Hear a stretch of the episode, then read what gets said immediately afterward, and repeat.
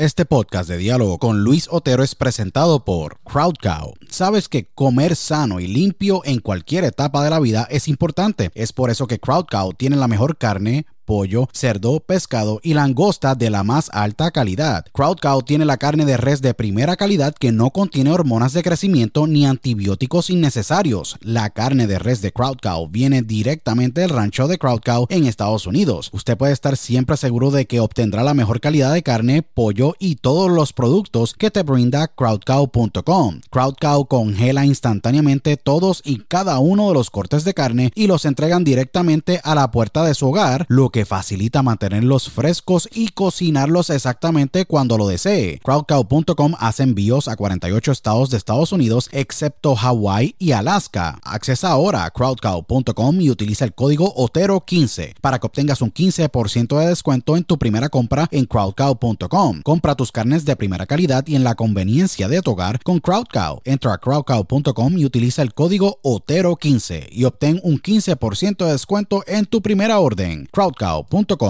si padeces de estrés, ansiedad y otras condiciones de salud, tu solución es ThoughtCloud. ThoughtCloud.net manufactura el mejor CBD y los mejores productos derivados del CBD. ThoughtCloud tiene el CBD Isolate, CBD Full Spectrum, CBD en cápsulas, CBD en cremas y lociones, CBD en vapes de muchos sabores y los mejores CBD pre-rolls del mercado en sus sabores de Orange Crush, Dragon Fruit, Blueberry Splash y Sour Apple. El CBD de ThoughtCloud es espectacular y buenísimo, ya que tiene tremendos beneficios. Es 100% orgánico, ayuda a mejorar la ansiedad, estrés, bajar la inflamación, dolores crónicos, ayuda a la concentración y otras condiciones de salud. Visita thoughtcloud.net ahora para que hagas tu compra y utilice el código Otero en tu checkout o entra a dialogoconotero.com y accesa el link de ThoughtCloud en nuestro portal para que obtengas un 15% de descuento. Se los digo, ThoughtCloud ha sido increíble para mí y sé que lo será para ti. Nuevamente, accesa a thoughtcloud.net y utiliza el código Otero cuando vayas a hacer tu checkout para que obtengas un 15% de descuento en tu compra. thoughtcloud.net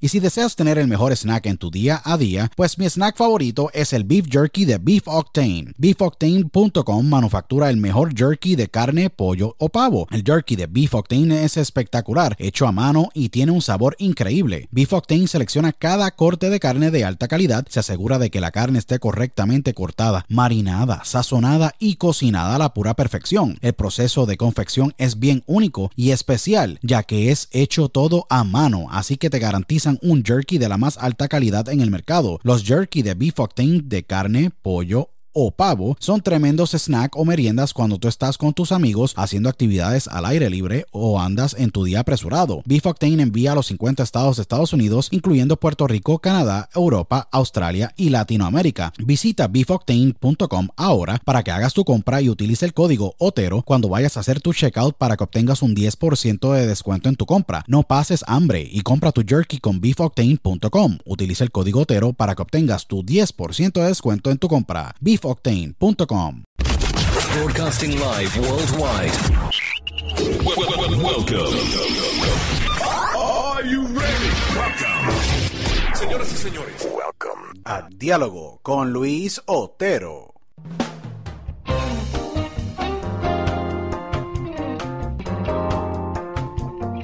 Bueno, bienvenidos a una nueva edición de Diálogo con Luis Otero. Aquí tu host, Luis Otero, agradecido con todos los miles y miles y miles que nos siguen alrededor del mundo y que nos escuchan alrededor del mundo, gracias a Centroamérica, Sudamérica, Estados Unidos, eh, Islas Canarias eh, y todas las partes del mundo que nos, que nos escuchan, gracias a Paraguay, a Perú, Chile eh, y recientemente Venezuela que estuvimos trending por allá, que nos estuvieron escuchando un montón, estuvimos varias semanas en las posiciones, en los top 50 de los podcasts más escuchados. Agradecido con todos ustedes. Les exhorto que me sigan arroba THE de Luis Otero en Instagram, dialogoconotero.com y en más de 29 plataformas alrededor del mundo. Les agradezco grandemente siempre por la atención de ustedes y por siempre pues apoyarnos. Eh, este podcast es sumamente para mí especial. Les voy a decir por qué. Eh, este podcast, como ustedes saben, yo lo creé pues, para tener grandes diálogos con personas que, yo respeto, admiro, sean en la parte de, Hollywood, música, cine, eh, atletas, empresarios eh, y grandes personas en el mundo culinario, en un sinnúmero de industrias. Eh, y hoy no es la excepción. el invitado de hoy yo lo llevo siguiendo exactamente hace más de 11 meses para mí es una de las figuras más grandes que actualmente tiene la, eh, lo que es las artes culinarias y, el mundo gastronómico en Puerto Rico, pero ya no es de Puerto Rico, básicamente su contenido viaja el mundo entero. Este gran eh, puertorriqueño eh, actualmente ostenta la cantidad de 507.9 millones de views en su contenido gastronómico, culinario, de comida en la plataforma de TikTok. Actualmente tiene más de 128 mil seguidores en las redes sociales. Eh, hay un sinnúmero de, países en la cual él, está presente a, través de su contenido. Eh, es sumamente espectacular verlo crecer. Eh, y lo más importante de todo, que la comida y el, arte y la pasión que él le brinda al contenido es sumamente espectacular a niveles visuales para mí. Yo creo que es una de estas figuras que cambió cómo se consume el contenido culinario gastronómico de comida a niveles de las redes sociales y está creciendo grandemente a unos niveles sumamente rápidos. Recientemente eh, hizo una actividad en Puerto Rico y, lo, se lo menciona a todas las personas que están alrededor del mundo escuchándonos, eh, que se fue sold out. Eh, fue un brunch que hizo que fue espectacular. Este, este tipo también le, ha cocinado a grandes celebridades como Corina Smith, Mora, que es el famoso rapero Mora, que tiene varios temas con con, con, con Bad Bunny y, otro, y otros mega artistas de, la escena de Puerto Rico y está creciendo grandemente. Para mí es un gran placer tener tu, durante el día de hoy. Yo creo que al tipo que cambió, como le dije, el, el, food scene y cómo la comida se ve a, través de las redes sociales, el gran Iván Mulero, a.k.a. Body Lichus. Bienvenido aquí a Diálogo dímelo, con Dímelo, dímelo. Diablo, este, gracias mil por, por esa super intro, en verdad. Este, agradecido de de la oportunidad de, que me tengas acá en tu podcast. Este, siempre me activo, siempre me gusta hacer estas cosas y, y nada, como, como tú dices, dándole ahí a, las redes, creando contenido, como quien dice, y, y nada, no, no, no sabía que me acabas de dar un refresh de, de, todo lo que ha pasado, como que, como que uno mira atrás y como que diablo, pero, pero sí, súper gracias por, por seguirme y por, por apoyarme, que, que yo también agradezco a todos los que nos escuchan y nos están viendo y los que ven el contenido también, que ellos son los que hacen la página, ¿entiendes? No, es espectacular. sí, vamos a darle. Es espectacular de verdad verte crecer porque bien cool. Hace 11 meses yo me topo con tu contenido por primera vez eh, y, básicamente era Iván. Era Iván Mulero y eh, después de eso todo tomó forma de una manera bien orgánica eh, a través de Twitter, que fue la primera plataforma con la cual tú publicaste y se regó como pólvora. Literal. y sí, se regó como pólvora y ver el crecimiento tan exponencial que has tenido a niveles de no tan solo el negocio gastronómico y obviamente como tú has creado y tú creas el contenido de la manera bien única, especial, con los voiceovers, pero tú has llevado lo que es la comida y, el mundo gastronómico a otro nivel, como nosotros y el mundo lo consume. Eh, yo sé que tú eras estudiante de física en la Universidad de Puerto Rico. Eh, y, y, qué pasa? Eh, me imagino que tú cuando estabas en la universidad eh, o cuando creciste veías mucho Food Network porque se nota que hay una pasión bien brutal. Tú siendo un foodie, porque tú no eres un chef así como se le puede decir de profesión, pero a través del tiempo te has convertido en una de estas caras que le ha creado y le ha dado mucha credibilidad a la industria. ¿Cómo es que nace esa pasión? Me imagino que tienes esa pasión viene desde, temprana edad, porque un foodie se convierte a través de la vida en un fanático de lo que, de lo que es la literal, literal. Pues, pues mira, este, esa pasión, como tú le llamas, este, yo creo que sí, despertó bien, bien joven, porque yo cuando pequeño, este, yo me criaba, digo, este, yo en los veranos y las navidades y, todas esas vueltas, como que mi, mis papás y mi mamá trabajaban y yo me quedaba con abuela. Son mi abuela, es bien, es bien foodie, como que le gusta cocinar, ella, o sea, lo único que se veía en casa de abuela era Food Network, estos canales de comida, que si cuando ponían las televisiones locales, el segmento de los chefs, todas esas vueltas y, y desde pequeño ya fue la que, la que me empezó a enseñar a cocinar, como que con ella yo me aprendí a hacer desayuno, toda la vuelta, porque yo también como que me gustaba ser independiente y no estar ahí dependiendo de, de que me cocinaran, so yo te diría desde que yo creo que el primer revoltillo lo hice como a los ocho años, algo así, una loquera. Y y de ahí como que, mano, yo como que toda la vida he visto Food Network, he visto YouTube, eh, muchos videos de Gordon Ramsay, este, muchos, muchos chefs de allá, este, de Food Network. Pero cuando uno tiene TV nada más, como que pues este, uno ve Food Network y eso, pero cuando descubre YouTube es como que, diablo, hay más cosas en ese mundo. Y sí, siempre fue algo que me gustó y yo quería ser chef y todo, como que en, como los como los 14, 16, yo como que ya lo quiero ser chef, pero después cuando fui a entrar a la U y todo eso, como que murió el sueño y, y ahora está como que otra vez presente, so, so siempre ha sido algo que me ha gustado y, y, y sí, todo, todo fue con, con, mi abuela y obviamente en mi casa también como que si yo veía a mami o papi cocinando, yo me metía en la cocina, ah, ¿cómo, ¿cómo, tú adobas eso? ¿Cómo tú...? Como que siempre me ha gustado eso, no sé por qué, como que... ha sido bien loco. No, es que, es que la, la, la, comida, yo creo que en nuestro país, en Puerto Rico, yo me crié en Puerto Rico, en San Juan, eh, y pues sí, la comida en Puerto Rico es sumamente importante en, en nuestro diario vivir, pero en la cultura. Eh, Puerto Rico para mí yo creo que tiene una de las mejores escenas en el mundo. Entero. No, literal. Literal. A niveles eh, gastronómicos, eh, tú puedes encontrarte de todo en Puerto Rico tú, tú, puedes encontrar cualquier invento culinario. Yo creo que en Puerto Rico sabe mejor que en, parte, en cualquier parte del mundo. Y les exhorto a todo el mundo que esté escuchando que arranquen para Puerto Rico, de verdad, porque Puerto Rico tiene una escena brutal.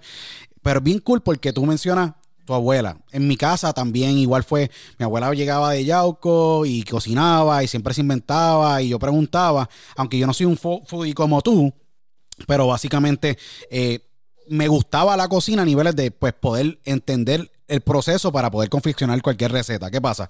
Tú ves a Gordon Ramsay, que para mí yo creo que es el pinnacle de, chef y el, estándar a niveles de culinaria a nivel del mundo, eh, a nivel del mundo completo como, como chef, porque es de los tipos más exigentes en la cocina debido a que pues su nombre está puesto ahí.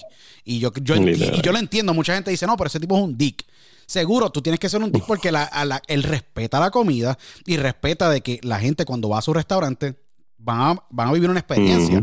Es lo mismo con Chef Morimoto también, igual con Bobby Flay. Todos estos nombres que tú y yo nos criamos mirando, igual en Puerto Rico, tú tenías un ejemplo. Sí, crecimos con un poco de Chef Piñero, pero estaba por ahí la Giovanna Heike y otro tipo de. Ah, Giovanna, yo veía a Giovanna. lo que viejera, me acabas de abrir una memoria ahí. sí, Chef Giovanna y un sinnúmero de, de, de, figuras locales que, pues, también tenían su espacio culinario.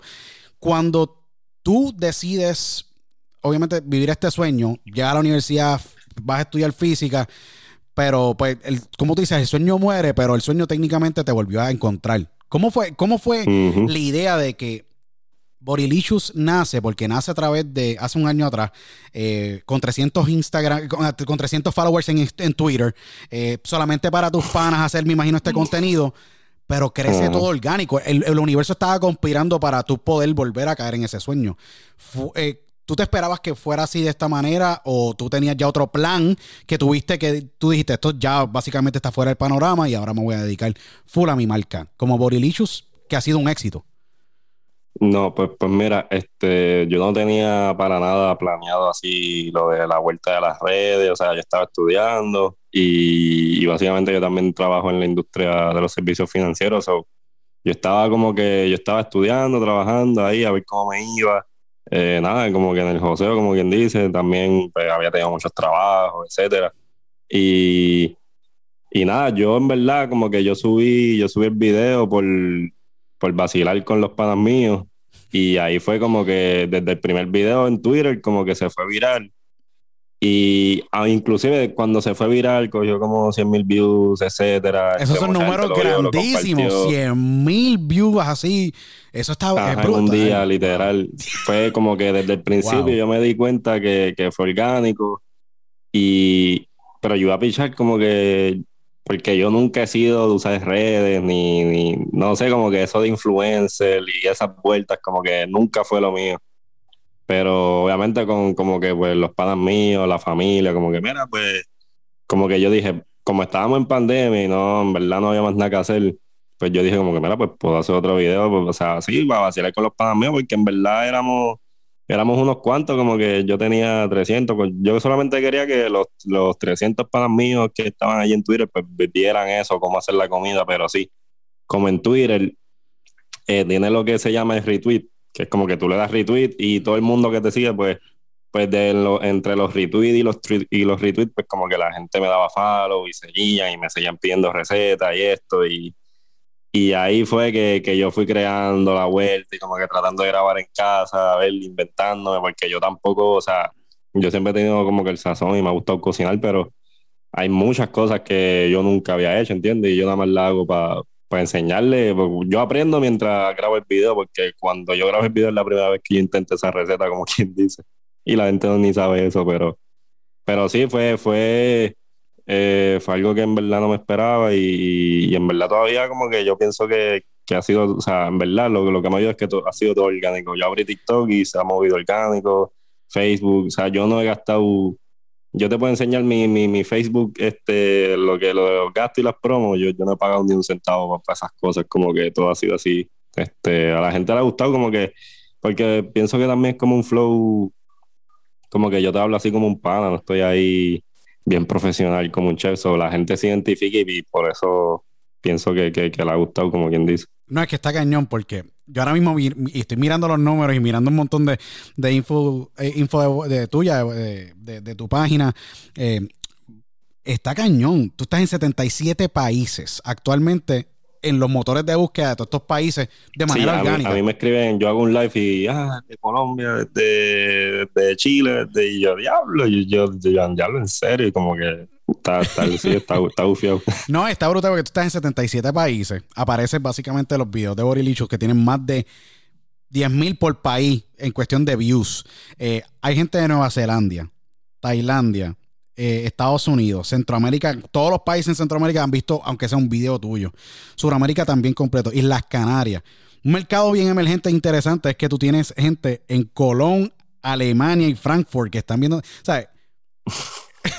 tú te pones a pensar, como tú empezaste hace un año atrás, ahora, y tú debes mirar para atrás y me imagino que a veces tú tienes que decir, ¿de verdad esto está pasando? ¿Te ha pasado eso en la mente de que tú estás creando contenido porque tú tienes que estar up to the trends con lo que está pasando y recientemente y, les exhorto a todos, vayan a, buscar a Burelicious en, Instagram, en TikTok, en todas las plataformas. Recientemente está trabajando en la parte de lo que son los sushi, que es algo bien espectacular, que mucha gente siempre ha tenido la curiosidad de básicamente entender cómo es que se, hace un, sushi y tú lo, tú lo haces ver tan fácil, pero me imagino que debe ser complejo, pero tú te, tú te pensaste que esto, que tú ibas a llegar a tantos países así de manera tan tan rápida, orgánica y que la gente te abrazara tu contenido de la manera que lo han abrazado, porque yo creo que debe ser a veces medio surreal poder a veces procesar el, que la gente respete mucho tu trabajo de manera quick.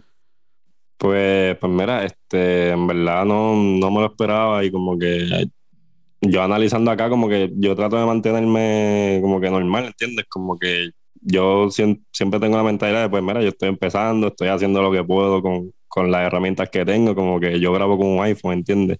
Y, y me gusta, pero, pero obviamente sí, de, cuando pasa un año he notado que mucha gente como que tal vez me reconoce, a veces yo pienso que no está pasando nada y voy, voy al supermercado en chancleta y ahí mismo me dicen, eh, dímelo, Bori, o eh, mira, ¿qué vas a hacer hoy? Y yo, anda, por el como que la gente sabe, ¿entiendes? Y como que eso eh, me, me he tardado a acostumbrarme en esos aspectos, como que, o tal vez en el brunch, como que todo el mundo, o sea, sobrado, todo el mundo como que pidiéndome fotos y eso, y yo como que, ah, ok, que como que cool, pero no son cosas que yo me espero, ¿entiendes? Como que, y, y sí ha sido interesante como que ver la evolución de un año, pero, pero yo digo que mantenerme humilde, real, como que humilde, a, a mí no me importa ir, ir al super, o sea, yo sigo yendo al supermercado así todos los días, como que normal, ¿entiendes? Y y nada, pero obviamente es algo que uno no se espera y, y, yo súper agradecido de, de, toda la gente que, que, lo apoya, que da follow, que comenta, como que mi, mis followers siempre están muy activos, yo subo cualquier cosa y a la hora que sea y, y, siempre tengo, o sea, se mueven bien, se mueve bien el contenido, así que, así que eh, lo sigo haciendo porque como que a la gente le gusta y, porque si a la gente no le gustara yo no hubiese seguido haciéndolo, ¿entiendes? Y, y sí, pienso que mirando ahora de un año, pues, pues sí, han cambiado para un par de cosas, pero, pero quiero seguir mejorando, ¿entiendes? No es como que, ah, llegué y ya. No, es, y eso es algo bien importante porque tú te estás tratando de probar en cada video que tú puedes lograr hacer un creme brûlée tan espectacular como se vio en el, post que tú hiciste. Yo dije, wow, o sea, este proceso requiere varias horas de prep, requiere varias, varias horas de tú poder filmar. Cuando tú, un ejemplo, cuando tú estás en, ese supermercado haciendo esa compra para poder crear ese contenido que posiblemente te va a ayudar esa semana. ¿Hay algo específico que tú buscas en cada ingrediente que tú seleccionas? Porque yo creo que eso es algo muy importante y lo he visto claramente en cada, cada video que tú haces. los ingredientes son sumamente frescos, tienen un estándar de calidad eh, y muchas veces tú puedes darle un hit or miss, como yo digo, puedes encontrar ese, ese producto en ese supermercado como pues posiblemente tienes que ir a otro que tiene mejor calidad. ¿Hay algún tipo de criterio que tú siempre has tomado desde que comenzaste esta travesía de convertirte en el Borilichus, en esta cara nueva de la generación de foodies en Puerto Rico y ahora mismo a niveles eh, globales, como está expandiendo tu marca, en, en mantener ese estándar? ¿Cómo es que tú como Fury y actualmente ya pues confeccionando estas mega creaciones culinarias, ¿cómo es que tú decides, ok, voy a comprar esto, voy a dejar esto? ¿Hay algún tipo de fórmula mental? Porque yo me imagino que gente que nos está escuchando tienen, no, eh, tienen, tienen esta mentalidad de como dicen, no, mano, e-, esto no se ve bien, voy a coger este. ¿Hay algún tipo de, de thought process cuando tú vas a hacer esa, esa compra en el supermercado. Porque para mí es un, un reto encontrar Full, full. bien brutal de yo digo, diantre, hermano, esas strawberries no se ven bien. Tengo que comprarme estas que son orgánicas o. Ahí siempre, cada persona tiene su peculiaridad, pero es que se ven muy salvajes visualmente lo que tú estás haciendo, pero los ingredientes que tú usas se ven bien salvajes también. Eh, pues sí, este, yo desde, te diría desde que me levanto, desde que estoy pensando en la receta, yo, yo estoy pensando en, en hacer lo mejor posible, los mejores ingredientes, cogiendo ideas de todo el mundo y, y como que desde que empecé yo nunca, como que, como le vi la oportunidad, yo nunca he como que escatimado o como que, mira, si eso cuesta tanto, pues hay que comprarlo, ¿entiendes? Como que lo, lo he visto también como una inversión y, y siempre que, que, que voy eh, buscando los ingredientes, yo soy de los que está ahí en el supermercado mirando si, si, si hay 100 pimientos, yo veo los 100 y quiero coger el mejor pimiento, ¿entiendes? Sí. Como que el más lindo que se vea, como que o huelo las cosas, este, me gusta ver la calidad, como que a veces, a veces no encuentro algo y voy a tres sitios distintos buscándolo, como que soy, sí soy muy de, como que si no encuentro algo me gusta encontrarlo porque me gusta hacer las recetas bien, ¿entiendes? O sí me voy para esa, para, para el único aspecto así que soy pique es para eso, como que yo este, tal vez voy aquí, no lo encuentro, me, me voy para el otro sitio, eh, no encontré esto, o un ingre- a veces hay ingredientes que en verdad no se consiguen y como que uno está ahí, pero, pero sí, como que siempre me ha gustado hacer las cosas bien o, o comprar los envases que se vean lindos, como que yo no voy a poner un envase ahí que esté todo sucio, ¿entiendes? Como que, o- Seguro. como que a, a veces, porque yo he visto, como que como yo veo mucho también, mucho contenido de comida, como que yo sé cuáles son las vueltas o qué gente está usando o qué está trending y pues, pues sí, en verdad yo te diría que para los ingredientes, es lo, como que si yo quiero, por ejemplo, porque yo a veces me, yo sí tengo una lista de recetas, pero a veces yo hago las recetas que en verdad a mí me gustan hacer o que quiero intentar, como que yo tengo una lista, pero no todo el tiempo yo quiero hacer lo que hay en esa lista. A veces me nace otra cosa o quiero inventar otra cosa. so, no importa en verdad lo, lo que, lo que cueste el material, porque en verdad a la hora de la comida tampoco son tan caros. Este, so, pero si cuesta tanto y me gusta, yo, pues, pues eso sí yo lo compro porque ajá, es para, para el contenido, ¿entiendes? Como una, una inversión. No, definitivamente. Y no tan solo la inversión, sino de que puedes tener tú la garantía de que, pues, lo que vayas a trabajar y lo que tú vayas a crear, pues se va a ver bien, va a quedar bien. Y, y, y eso, eso es algo muy importante que yo creo que muchas veces la gente le pierde perspectiva. Mira,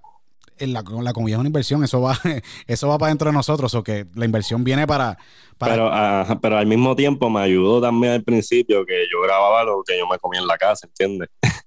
Ahora es que yo estoy empezando como que a crear recetas, a ver qué quiero hacer, pero siempre fue todo, yo cocinaba algo y era lo que me iba a comer, ¿entiendes? Que era lo, yo estaba pagando lo mismo que yo hacía en casa, solamente que lo estaba grabando, ¿entiendes? So, eso también me ayudó. Y te hago una pregunta. Cuando tú decides, ok, me imagino que tú tienes que crear 7 a 14 días de decir, ok, esto es lo que voy a hacer día por día o tantos días voy a grabar exactamente este contenido porque tú cambiaste la manera en que consumimos el contenido. Anteriormente era contenido más largo a niveles de comida, tú lo llevaste a corto y el, se, se ve que ya el mercado, técnicamente tú lo llevaste y nos acostumbraste a que el, el video sea más conciso, claro, pero toda la información está ahí, porque tú haces un compendio bien cañón de un minuto de una receta que posiblemente en cualquier canal de televisión, en cualquier programa de televisión se puede demorar 30, 45, una hora, posiblemente más.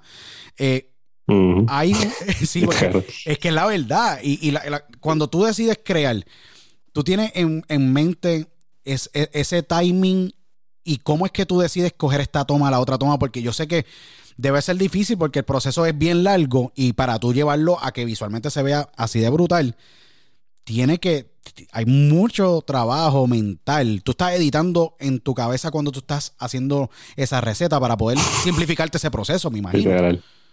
Literal, pues mira, cuando, cuando ya yo tengo todos los ingredientes, saqué todas las cosas de los empaques, estoy montando las luces, que si esto, que si lo otro, ya yo tengo como lo que me ayuda es que yo veo muchos videos antes de intentar una receta. So, ya yo en mi cabeza tengo más o menos las tomas que quiero, lo que voy a cortar, lo que voy a enseñar, este, si voy a picar algo, este, este, mira, no, en verdad no grabé esto, eh, tiro algo, mira, esto no, esto no va grabado, como que me he tardado obviamente un año aprendiendo esas vueltas, pero ya más o menos en mi cabeza yo tengo que si los ángulos que quiero, este, las tomas que quiero hacer, porque yo solamente como que grabo cinco segundos de algo, corto. Eh, voy aquí, cinco segundos, corto, ¿entiendes? Y ya cuando me siento a editar, como que voy viendo y borrando, porque algunas escenas yo pienso que se ven bien, pero en verdad no me gustó cómo quedaron, so cropeo aquí, cropeo allá, voy poniendo y trato de como que enseñar que el video sea como una referencia de los pasos más importantes por si tú lo quieres intentar en tu casa, pero también yo te dejo todo escrito, los materiales detallados, el procedimiento, las cantidades igual que yo lo hago. Ahí es que para las personas que se quieran sentar a hacer eso, pues pueden ver el escrito y usan el video como una referencia, ¿entiendes? Que eso es lo que yo trato de hacer, como que para no, para no tirar una longa, porque en verdad mucha gente no está para ver un video de comida de 10 minutos, de 20 minutos, como que, mira, dime cómo hacer esto en un minuto y ya, yo lo intento más o menos en casa. Así que esa es la vuelta que está pasando ahora, porque mucha gente está en Instagram, pero lo que tiene para ti son, qué sé yo, 30 o un minutos para verte, no están, a veces están rochos, lo que sea, y yo creo que eso ha ayudado también a que se mueva, porque pues un minuto, ¿quién no tiene un minuto para ver unos tacos birria, entiendes? tú ves un minuto y tú te quedas ahí pegado y, ah, pum, ya se acabó, y como que, ah, ok, qué duro, déjame intentar. eso, eso es lo que hago básicamente, como que sí, ya tengo más o menos en la mente lo que quiero grabar y cómo lo quiero grabar. Una de las cosas que a mí siempre me ha fascinado del contenido tuyo y del contenido culinario en general es que yo puedo ver un, programa de televisión o ver el contenido tuyo o de cualquier otro creador eh, gastronómico online y ese contenido nunca va a caducar. ¿Me entiendes? Nunca va a caducar, la receta nunca caduca. Podemos ver ese video 20 años desde ahora y esa, esa receta sigue siendo igual de vigente como cuando tú lo hiciste en el año 2021 que estamos viviendo. Cuando tú empezaste a hacer este, eh, el contenido y creaste la marca Borilicho, que es una de las marcas más reconocidas actualmente a niveles gastronómicos en Puerto Rico, eh, y estás viendo la expansión a niveles globales, ¿tú pensaste que el contenido tuyo siempre iba a vivir por siempre cuando tú empezaste a crearlo? Porque yo digo, podemos ir a esa primera receta y como quiera sigue igual de vigente como si es ahora. ¿Qué pasa? Yo digo a niveles de negocio, en el área de contenido, que muchas veces el contenido queremos que se mantenga vigente, en el área culinaria tú no te tienes que preocupar de eso porque estás creando esa receta que va a ser ahora mismo igual que si la hacemos en el 2030. Tú estabas pensando cuando hiciste todo este contenido y creaste toda esta vuelta y has creado todo este, este fanbase y estás creando todo este contenido espectacular y estas recetas que nunca iban a caducar, que iban a vivir por siempre, iban a ser parte de lo que se convierte ahora mismo la cultura online y la cultura de nuestro país y la cultura en, posiblemente en países donde se personas que te vean día voy a empezar a hacer esto en mi restaurante tú o sea, porque el impacto que tú estás creando, posiblemente lo estás viendo mucho, Hasta restaurantes me escriben, mira, puedo hacer esta receta en mi restaurante, esto, lo otro. Y yo, papi, mira, yo en verdad, las recetas que yo pongo ahí, eso es público. Eso es como que el que la quiera hacer, que la haga. A mí no me, a mí no me molesta ni nada, pero como te dije, como yo no me, como yo no planeé esto, como que yo no, yo no me senté, quiero hacer una página de comida. Fue algo que me di cuenta con, con el proceso, como que mucha gente me, me, dice, mano, este, tírate un libro de recetas, esto, lo otro, que eso va, pero con tiempo, ¿viste? Pero, pero yo a veces les digo, yo, mira, mi, yo, me di, yo me di cuenta que mi Instagram es un libro online, como que Exacto. hay 100 recetas con todo escrito y yo, mira, de pana, mi Instagram es como ya, es un libro de recetas digital que siempre va a estar ahí y, me fui dando cuenta con el tiempo y también eh, mucha gente a veces eh, me pregunta, mira, ¿tienes esta receta? Y yo le mando el link, sí, papi, eso lo hice hace como seis meses, pero está, ¿entiendes? Como que muchos seguidores nuevos ven recetas viejas, las intentan, a veces me envían cosas que yo hice hace seis meses. Mira, hice tú un mac and cheese, un mac and cheese que yo hice ya hace ocho meses o siete meses Y es como que está vigente porque la gente entra, lo ve, lo quiere intentar. Y, y sí, como tú dices, como que no, nunca lo había pensado, pero sí, como que eso siempre va a ser, la receta va a ser la misma siempre, como que si quieres que te quede así, pues ya está escrita, no es como, no sé, tal vez una canción que se hizo vieja, pero la comida siempre, siempre va a ser real y, y me di cuenta que, que pues, que, que, mi Instagram literalmente es un libro y, y, que siempre va a estar ahí, digo, si las redes siguen estando siempre, ¿entiendes? No, es que así. Yo también estoy como que en la clara. No, definitivo. Y yo creo que es cool que, un ejemplo, un restaurante que le sirve una, una cierta demográfica, te llaman y te digan, mira, que queremos hacer esta receta, lo que le falta. Yo creo que esa parte posiblemente sea algo del business que puedas expandir un Borilicious Approved. Pum. Básicamente como si fuera eh, un JD Power and Associates que aprueba tan, un ejemplo. Estoy utilizando aquí, pues, ejemplos hipotéticos, uh -huh. como Chuck Norris, que hace muchos años atrás el famoso actor hizo Chuck Norris Approved. Yo digo, pues mira, esa receta es Borilicious Approved porque tú la hiciste y obviamente la implemento. Yo digo, contra, sería espectacular que posiblemente tú crees ese, ese Borilicious Approved en esas recetas que posiblemente tú hiciste o trabajes en colaboración con ese restaurante, porque la, las oportunidades que tú tienes a niveles de negocio son infinitas.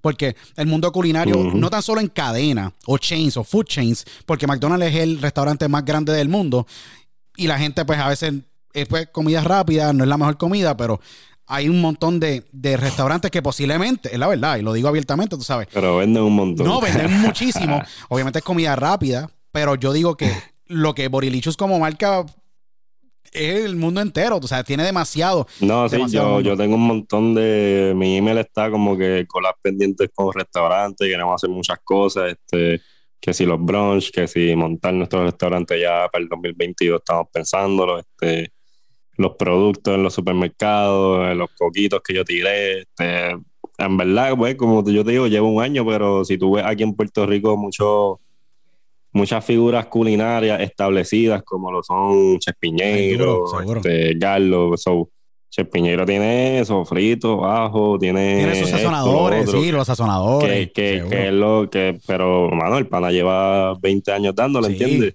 Este, que, que yo lo veo también como a largo plazo, como que yo voy a hacer muchas cosas, pero, pero con el tiempo, pero yo sé que se van a dar y, y, y también como yo siento que es como una nueva generación eh, yo siempre intento hacer las cosas que se vean bien o los videos, o sea, si son cosas para las marcas, llamo videógrafo, estudio, que también como yo intento hacer las cosas bien mientras, mientras mis seguidores van subiendo, también las exigencias van subiendo, ¿entiendes? So, so, a la que yo haga un branding, o sea, yo te puedo apostar que si yo pongo un sofrito así con un branding se bien de puta en, en, en, un supermercado, pues se va a vender, ¿entiendes? Sold out, sold out. So, so, cosas que, que yo pienso mucho y, y, que, y que van a pasar con el tiempo, ¿entiendes? Que, que sí, en verdad son, son muchos planes y muchas, muchas puertas de negocio involucradas que, que yo sé que se van a dar bien y, y nada, yo nada, disfrutarme el proceso como que de la creación, porque ahora mi, mi, mi, enfoque también es como que construir más o menos un equipo de trabajo, porque yo ahora mismo estoy haciendo todo y como que no me da cabeza a contestar gente o necesito alguien que me ayude, que sí, tal vez con las redes. O sea, ya tengo alguien que me ayuda con el email, con las cotizaciones, que es mi, que es mi manejo. Eh, saludos, Jay, la bestia. Este, el duro, el duro, Jay. So, sí, como que estoy, estoy como que expandiéndome también, porque va a llegar un punto que yo no voy a poder, qué sé yo, este, hacer la compra, ¿entiendes? Como que el nivel de producción yo espero que llegue Flow Tasty, que eso es, tiene un sistema bien exagerado, también las vueltas con los artistas, como que ya he tenido la oportunidad de cocinarle a varios artistas, yo creo también grabar esas cosas, blogs, ¿entiendes? Como que son muchas cosas que, que, que, con el tiempo voy, voy a ir creando. No, definitivo. Y la parte de, de, como empresario, te lo digo porque yo también soy empresario en mis áreas acá, es un poco a veces complejo en cuestión de poco a poco tú ir confiando y poder creando, esa, teniendo esas piezas importantes que se dedican uh -huh. a un área específicamente que te traen valor a la carrera tuya y al negocio overall en la eficiencia de cómo corre, porque Tú puedes tener a tu manejo que Jake, que es muy bueno en, en, en diferentes áreas específicas de, de, lo que es lo que es Borilichus, la marca, la figura eh, y la expansión, pero tienes otra persona que se dedica a licenciar el contenido o básicamente a expandir lo que son las colaboraciones el licencia, uh -huh. o licenciamiento de tu figura y de la marca en Estados Unidos o en otros países, al igual que pues expansión para tú poder tener presencia no tan solo en las redes ya, porque ya se está saliendo control, eh, y van a llegar momentos desde que los canales de televisión, sea un ejemplo, utilizando un ejemplo Univision, un Food Network, un Tastemade o cualquier, cualquiera, eh, va a decir, mira, quiero, quiero colaborar contigo, y ¿qué pasa? Tú a niveles de como empresario, siendo la mente detrás de lo que es Borilichus y lo que se está pasando, pues vas a tener que, pues, mira, voy a tener que crear más, necesito hacer el food prep, tengo que pues tener una persona que me haga el food prep, trabajar en esa parte creativa, porque yo sé que esa es la parte más compleja, hacer un scaled up del negocio, que muchas veces... Sí, crear, crear un... Yo soy... Creo que me ha ayudado que como yo trabajaba en esas vueltas de los negocios y eso, como que yo siempre tengo esa mentalidad bastante business y, y yo ahora mismo estoy en la creación del sistema, como quien dice, cuando tú tienes, cuando ya tú tienes un sistema que tú puedas reproducirte y tú no estar ahí casi todo, casi presente, pero que es, mantenga la esencia y es que tú construyes el negocio como tal, como quien dice, pero, pero lo que tú dices, como que eh, eso es un tiempo porque con las personas uno tiene que saber eh, que, pues, que sean reales, que sean buenas, que, quieran de verdad lo mejor, que, quieran meterle mano. Y sean parte de tu visión también, tienen que tener la misma visión tuya. ajá, tienen que compartir mi visión, como la tengo con Jay, como quien dice. Este, so, siempre que, que yo busco tal vez a alguien que se quiere involucrar, más hay que pensar el, el aspecto financiero, porque yo no soy de pana, yo no soy un influencer de estos que como que, mira, pues collab, yo en verdad, yo a todos mis videógrafos yo les pago, a todos mis ayudantes, este, yo le digo, mira papi, ¿cuánto es esto, lo otro? Me, me, gusta que si yo estoy ganando, pues ellos también ganen, ¿entiendes? So, también tengo que tener la finanza este, adecuada para poder traer gente al equipo, ¿entiendes? Así que es un proceso que me gusta, pero cuando tú incentivas a las personas, las personas trabajan hasta mejor para ti. No es como que, mira, pues vamos a hacer un intercambio, este, me tiras una foto y yo te doy pauta. O sea, yo te pago, más te doy la pauta, más, más me gusta hacerla, ¿entiendes? Que, que en verdad, si tú quieres construir un negocio bueno y eso, tú tienes que empezar así, porque yo ahora mismo todas las ganancias yo las reinvierto en lo que yo de verdad puedo decir, ok, ya te está produciendo de verdad, como quien dice. No, correcto, y no tan solo eso, sino que eh, el, el, el, la moneda más cara es el tiempo y el tiempo de cada persona es sumamente valioso. Como estamos teniendo este diálogo, al igual que tú, a las figuras públicas que son un montón, que tú las has cocinado y estás, sigues expandiendo esas relaciones, porque yo me imagino, mirando desde afuera, yo, y apreciando mucho lo que tú haces, digo, bueno, lo que viene por ahí para abajo y lo que no ha salido todavía debe ser brutal, porque colaboraciones con artistas eh, y llevar a un artista a la cocina, que es mucho, es un cero mucho más íntimo que sentarse a hablar con él sobre que, qué disco va a sacar o que, qué fue lo que pasó con el revolú de tal artista o lo que sea y por qué. O sea, es mucho más íntimo y tú puedes conocer a esa persona a través de, la comida y de, y de ese setup. Yo me imagino que eh, en lo que tú tienes en el baúl, que todavía no ha salido, es increíble. Yo no, me puedo imaginar lo que puede haber allí porque a las figuras que tú recientemente las has cocinado y que obviamente te respetan y te aprecian y te han dado la oportunidad de tú poder hacerle bronches un ejemplo. O sea, lo que yo he visto se ve salvaje. Y lo que yo espero que va a salir de contenido es mucho más. Que es contenido sumamente premium si lo vas a poner eh, eh, en la perspectiva de que poder conseguir a un artista X y que esté contigo en la cocina Mano, sacarlo de su agenda para poder crear ese contenido es algo que mucha gente quiere ver y que no ha tenido la oportunidad de ver. Porque si te pones a pensar, nadie en Puerto Rico se ha tomado y se ha dado la tarea de, para nuestra generación y la generación, ¿me entiendes?, actualmente allá afuera, porque estamos, somos, nosotros somos millennials, pero están los boomers que también te siguen y están los Generation X que te siguen y verte a ti un ejemplo en la cocina con, un ejemplo, un Lunay.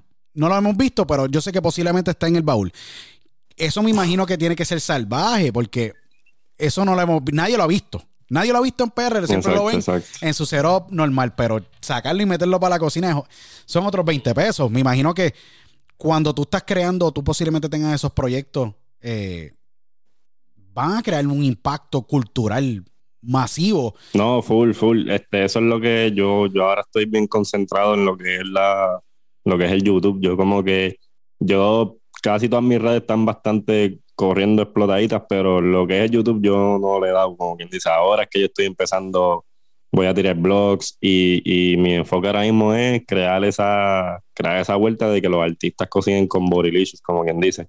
Y va a ser como, como un quiqueo, como que medio hablando, entrevistando, porque a mí también me gusta hacer las cosas naturales, no me gusta esa vuelta de que bienvenidos al segmento de esa vuelta así bien cringy, no, yo soy bien real, como que Sí, sí, sí, por me gusta que todo sea orgánico porque para mi generación, mi generación no te capea esa vuelta. No, esa mierda no. Esa mierda no brega. Ajá, como que, y, y también que los artistas se sientan cómodos. So- Sobre una vuelta que quiero hacer ahora de cocinar con influencer, artistas, obviamente, pues ya, ya he podido cocinar sí, con el Lunaile, he cocinado Eladio, Diablo, esta wow. gente, como que, Sí. que, que sí, este, son, son cosas que, que se dan poco a poco, pero yo tampoco soy, yo tampoco soy muy farandulero, como quien dice, yo no. Yo ni le pedí fotos, o sea, Eladio es uno de mis artistas favoritos y yo no estuve ahí con la cámara ahí porque yo También, también yo quiero que los igual, artistas se sí. sientan cómodos porque Sí. es algo que nadie le da, como que todo cuando alguien está frente a un artista, como que siempre quieren que si la foto, que si esto, So, yo trato de que si yo te voy a cocinar sea más privado, sea, sea una experiencia, como quien dice, no, no lo que ellos están acostumbrados y, y, y creo que por eso también eh, como que se ha corrido la voz, como que, mira, este, está este pana que cocina bien cabrón, ¿entiendes? Si traerlo, este, así fue, verdad, Andrea de Castro me, me escribió como que, mira, quiero que me cocine, ¿entiendes? Como que normal, sin yo hacer ningún acercamiento, así que, que brea, como que, y yo me activo siempre como que si es una oportunidad y, y me gusta, pues, pues, pues la hago, ¿por qué no? Pero sí, coge tiempo, el prepeo, esto, lo otro. Y, y a la larga son cosas que valen la pena y, y cosas que ahora quiero hacer como que blogcitos, cocinar con los artistas, esa vuelta es como tener, no, no sé si viste, Mo- Molusco hizo algo ahí los otros días con Ñejo en la cocina y yo, mira, Molusco haciendo ahí, que eso es como, ese va a ser el flow, pero flow bien producido, ¿entiendes? No, no va a No ser una garete. loquera que, Sí. que por eso también yo me tardo, porque tal vez que si el estudio, que si las cámaras, que si los micrófonos inalámbricos, toda esa vuelta para hacerla bien, como quien dice. Sí, no, y tú eres So, celoso. eso está tú- ahí en los planes. Tú eres celoso con tu marca y es bien importante mantener esos celos porque así es que la calidad nunca baja. Y, y como tú muy bien dijiste, o sea, yo vi los stories con, cuando estabas con, con Andrea. Tú no posteaste nada, pero ella posteó porque, hey, eh, y, y no tan solo, y no tan solo eso. Lo digo porque hay que darle crédito a ella en muchos aspectos y la gente a veces no le da mucho crédito. Y obviamente la cultura puede ser un poco cruel dependiendo de la persona, etcétera. Ajá. Pero ella siempre Bueno, apoya- una persona bien eh, no, es como- sumamente, es una persona sumamente exitosa, no tan solo eso, ha apoyado muchísimo de los nuevos talentos y talentos cuando apenas no tenían nombre eh, y estaban en pleno crecimiento. Y adicional de eso, siempre, siempre ha estado ahí para mm, no tan solo el segmento de entretenimiento, sino o sea, artes culinarias, también eh, colaboraciones, ¿me entiendes? Con un montón de, de entidades benéficas en Puerto Rico. Eso que hay que darle ese, ese lugar y, y el respeto, porque soy un tipo que, que miro las cosas como son, que es muy difícil para mí eh, ser un hater, te voy a hablar claro, porque yo no puedo, yo- para mí es muy difícil porque cada persona trae valor a la mesa a niveles de, mano, hay que apoyar la cultura. ¿Qué pasa? Si no apoyamos la cultura y estamos con esta negatividad, negatividad, pues no se construye nada. ¿Qué pasa? Ese es el punto. Nuestra generación y tú con lo que tú estás haciendo, tú estás levantando una, una técnicamente una industria eh, con otras personas más, que está Chef Piñero, está Chef Egal, etcétera. Sí, y los miro porque están obviamente en el, el canal 2 en Telemundo y están en el canal 4 en Guapa con Chef Piñeiro, que es un duro, eh, y ayer también elevado a través de su, su, eh, su Yo tuve un cocina. segmento con él. Sí, no, tú tuviste un segmento, yo te iba a decir, tú sabes, Chef Piñero es uno de los que está en el bucket list acá porque Ajá. obviamente tiene exporta productos fuera de Puerto Rico, tiene los sofritos. No, la máquina. El tipo es un duro a niveles de negocio y estructura. Y se estructura. O sea, también estuvo acá en Estados Unidos cuando fue a la, si no me equivoco, al Culinary Institute of Arts en el CIA en Nueva York. Ujú. Pero a niveles de, de cultura, tú estás trayendo ese valor y ese, y, y- y ese, y ese estándar para lo que nosotros consumimos a niveles de contenido corto y poder llevar la cocina a que sea mucho más se podría decir, amigable para cualquier público. Ujú. Porque- Más friendly, como sí. que mucha gente se ha identificado con los videos como que, mira, eso se ve bien fácil, como que yo lo hago ver fácil, ¿entiendes? O sea, en verdad la cocina es fácil, es, es practicar, como quien dice. Y, y sí, como que como los videos se ven bien, pues también mucha gente le gusta verlo, porque no es lo mismo ver, si tú quieres hacer, qué sé yo, un tembleque. Son cosas puertorriqueñas, pero tú te metes a YouTube a buscar un tembleque y son videos de hace seis años, ocho años, son videos bien viejos, como que, y son videos de 15 minutos, que a lo mejor tú entras acá y es como que un video de un minuto mucho más lindo, mejor explicado, y es como que, mira, se ve bien fácil, voy a hacerlo, pero no- eh, se ve bien fácil porque el video es corto y, y yo cojo lo más importante, pero pero en verdad es como todo, es practicar y ya, y, y- y pienso que también como que eso que tú dices, como que lo hago ver bien, es como bien home friendly, no sé cómo, cómo Eso mismo, explicarlo. home friendly. Como que la palabra, sí. son recetas para la casa, ¿entiendes? Tampoco yo te voy a hacer ahí un plato estrella Michelin, porque número uno, no es que no, tal vez sí puedo hacerlo si me concentro, ¿viste? Pero son cosas que la gente no va a intentar, como que Sí. no es mi, no- no- la gente no me sigue para ver esas cosas, ¿entiendes? Me, me siguen para, qué sé yo, para, para ver cosas este, también brutales, como que unos tacos birria, que es bien difícil, y no es difícil, pero es un proceso bien largo y algo bien culinario de México, ¿entiendes? Pero también me siguen para saber cómo hacer una tripleta, ¿entiendes? Y es como que es lo mejor de, de las dos cosas. O yo también hago cosas con, con THC, cannabis medicinal. Seguro. Son cosas que tal vez, tal vez muchos chefs conservadores o de o no se van a atrever a hacer, Sí, ¿entiendes? es Yo no tengo, yo como soy dueño El de, happy de mi order. marca, yo puedo hacer lo que yo quiera, ¿entiendes? Sí, como el Happy Water, ¿me entiendes? Yo consumo CBD y soy bien abierto. Uno de los auspiciadores de nosotros es Stock Cloud Ujú. eh, de CBD, que son manufactureros de CBD, CBN, CBG. ¿Qué pasa? Está el THC, obviamente, que es el mercado de cannabis medicinal en Puerto Rico. Hiciste recientemente, hace varios días atrás, la, y posteaste la, la famosa receta de Happy Water, que yo dije, mano, eso se puede hacer hasta con CBD también, es lo mismo. ¿Me entiendes? Es lo mismo. Y, da- y le, le tengo que poner happy water porque Instagram si pongo marihuana cada vez como Ah, no, por no le gustan esas palabras Sí. y esas vueltas. So, so uno también piensa esas cosas como que cómo puedo poner este contenido sin que me lo tumben, ¿entiendes? Y en Sí. TikTok obviamente no lo puse porque ellos son regulan mucho eso. No, no, seguro, y lo regulan bastante. Y esta semana me imagino tú entras en Sushi Week, cuando estamos grabando esto, que Sushi Week va a ser bien especial porque tú tienes una lista de ingredientes ya que allá arriba en mi casa están. Aquí en mi casa están. O sea, yo, estoy, yo grabo esto acá en mi estudio. Sí, en, en mi No, casa. eso, eso fue una cosa que mucha gente me ha pedido, que yo había anunciado. Mira, eso yo lo anuncié en septiembre, para que tú veas. y ahora es que lo voy a hacer como que me he tardado pal y por eso lo, lo estoy tratando de hacer bien, como que le dejé a la gente un listado de ingredientes, me fui para un sitio a grabar allí cómo hacer sushi, Sí. que, que, que lo he querido hacer bien y yo no, en verdad, yo no sé hacer, o sea, yo no sabía hacer sushi, ahora como que me defiendo un poquito y, y nada, transmitir como que mucha gente, como que en Puerto Rico, en estos últimos años, el sushi ha cogido un auge exagerado, como que hace cinco años la gente no comía tanto sushi como ahora. Y más con ahora que si la vuelta de Bad Bunny, con Yonaguni, con- hablando japonés, como que la cultura japonesa, ahora tú vas, tú en PR sales y ves a cinco chamaquitos con camisas con cosas japonesas, ¿entiendes? Que algo que se está metiendo ahora en PR, que, que, que algo que yo también quise traer, como que, mira, Bad Bunny habla en japonés y yo haciendo el sushi, güey, en la comida, tú sabes Sí, no, y es timing. por vacilar. So, so es como que eh, una representación que, que, que hace falta porque ya casi todo lo criollo yo, yo lo he cubierto, como que yo lo voy a volver a hacer mejor, pero tampoco me gusta aburrir a la gente con un mofongo distinto todos los días. So, me gusta hacer cosas de otras culturas. Ya a mí me encanta la cultura asiática. Este, yo he podido viajar a Asia, que, que es algo que me encanta. Y, y sí, traer esas cosas para acá, porque a lo mejor la gente no lo ha practicado, no lo ha consumido porque no sabe. Mucha gente dice, ah, yo nunca he probado sushi o, o cosas así que, que algo que, que, que empieza ahora y que creo que se ve bien, ¿entiendes? ¿Cuál va a ser el próximo viaje que tú vas a tener, Bori? Porque la cuestión es que yo sé que tú vas a tener. en verdad quiero ir para Japón, sí, no, por, por eso que Japón estaría brutal y yo sé que tú vas a llevarte pero tu- creo que voy para México ahora en, en agosto, creo que voy para allá. estaría va a estar brutal y los sitios que vayas a visitar porque yo me imagino que te vas a llevar esa cámara y vas a hacer tus cosas por allá. Porque yo sé que yo me imagino que en tu corazón debe estar el sueño de que tú quieres viajar también y exportarlo obviamente Borilichu es la marca pero poder exponerte directamente con personas cono- que conocen mucho el arte culinario en esos países, eh, poder pues llenar tu vagón de conocimiento eh, y poder hacer recetas con ellos y grabarlos con ellos, porque eso son colaboraciones bien auténticas cuando tú vas a esos países. Me imagino que sí, tú vas a visitar y a conocer la cultura, pero los vas a conocer por donde más nos gusta, por obviamente por la, por la cocina.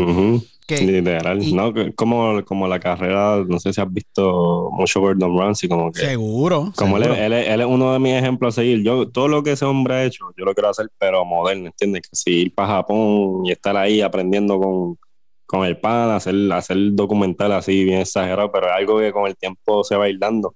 Tal vez no lo voy a hacer mañana, pero sí en un par de años active un crew de videógrafo, un presupuesto con marca, si auspiciado, pagado aquí para allá, y como que crear ese contenido que, que yo pienso que, que rompe porque un boricua por ahí en Japón hablando con los japoneses y aprendiendo a hacer cosas o, me voy para, qué sé yo, para Europa. o sea, como que enseñar todas esas culturas, porque a mí me encanta viajar, ¿entiendes? Y, y combinar los viajes con la gastronomía, algo es espectacular. Eh, no, es súper exagerado. Y yo tuve la oportunidad, que en paz descanse, en el año 2017, antes de que falleciera, tener una conversación. En aquel entonces no existía un podcast de diálogo. Ojalá lo hubiera podido grabar. Tuve una conversación con el gran Anthony Bourdain, que en paz descanse.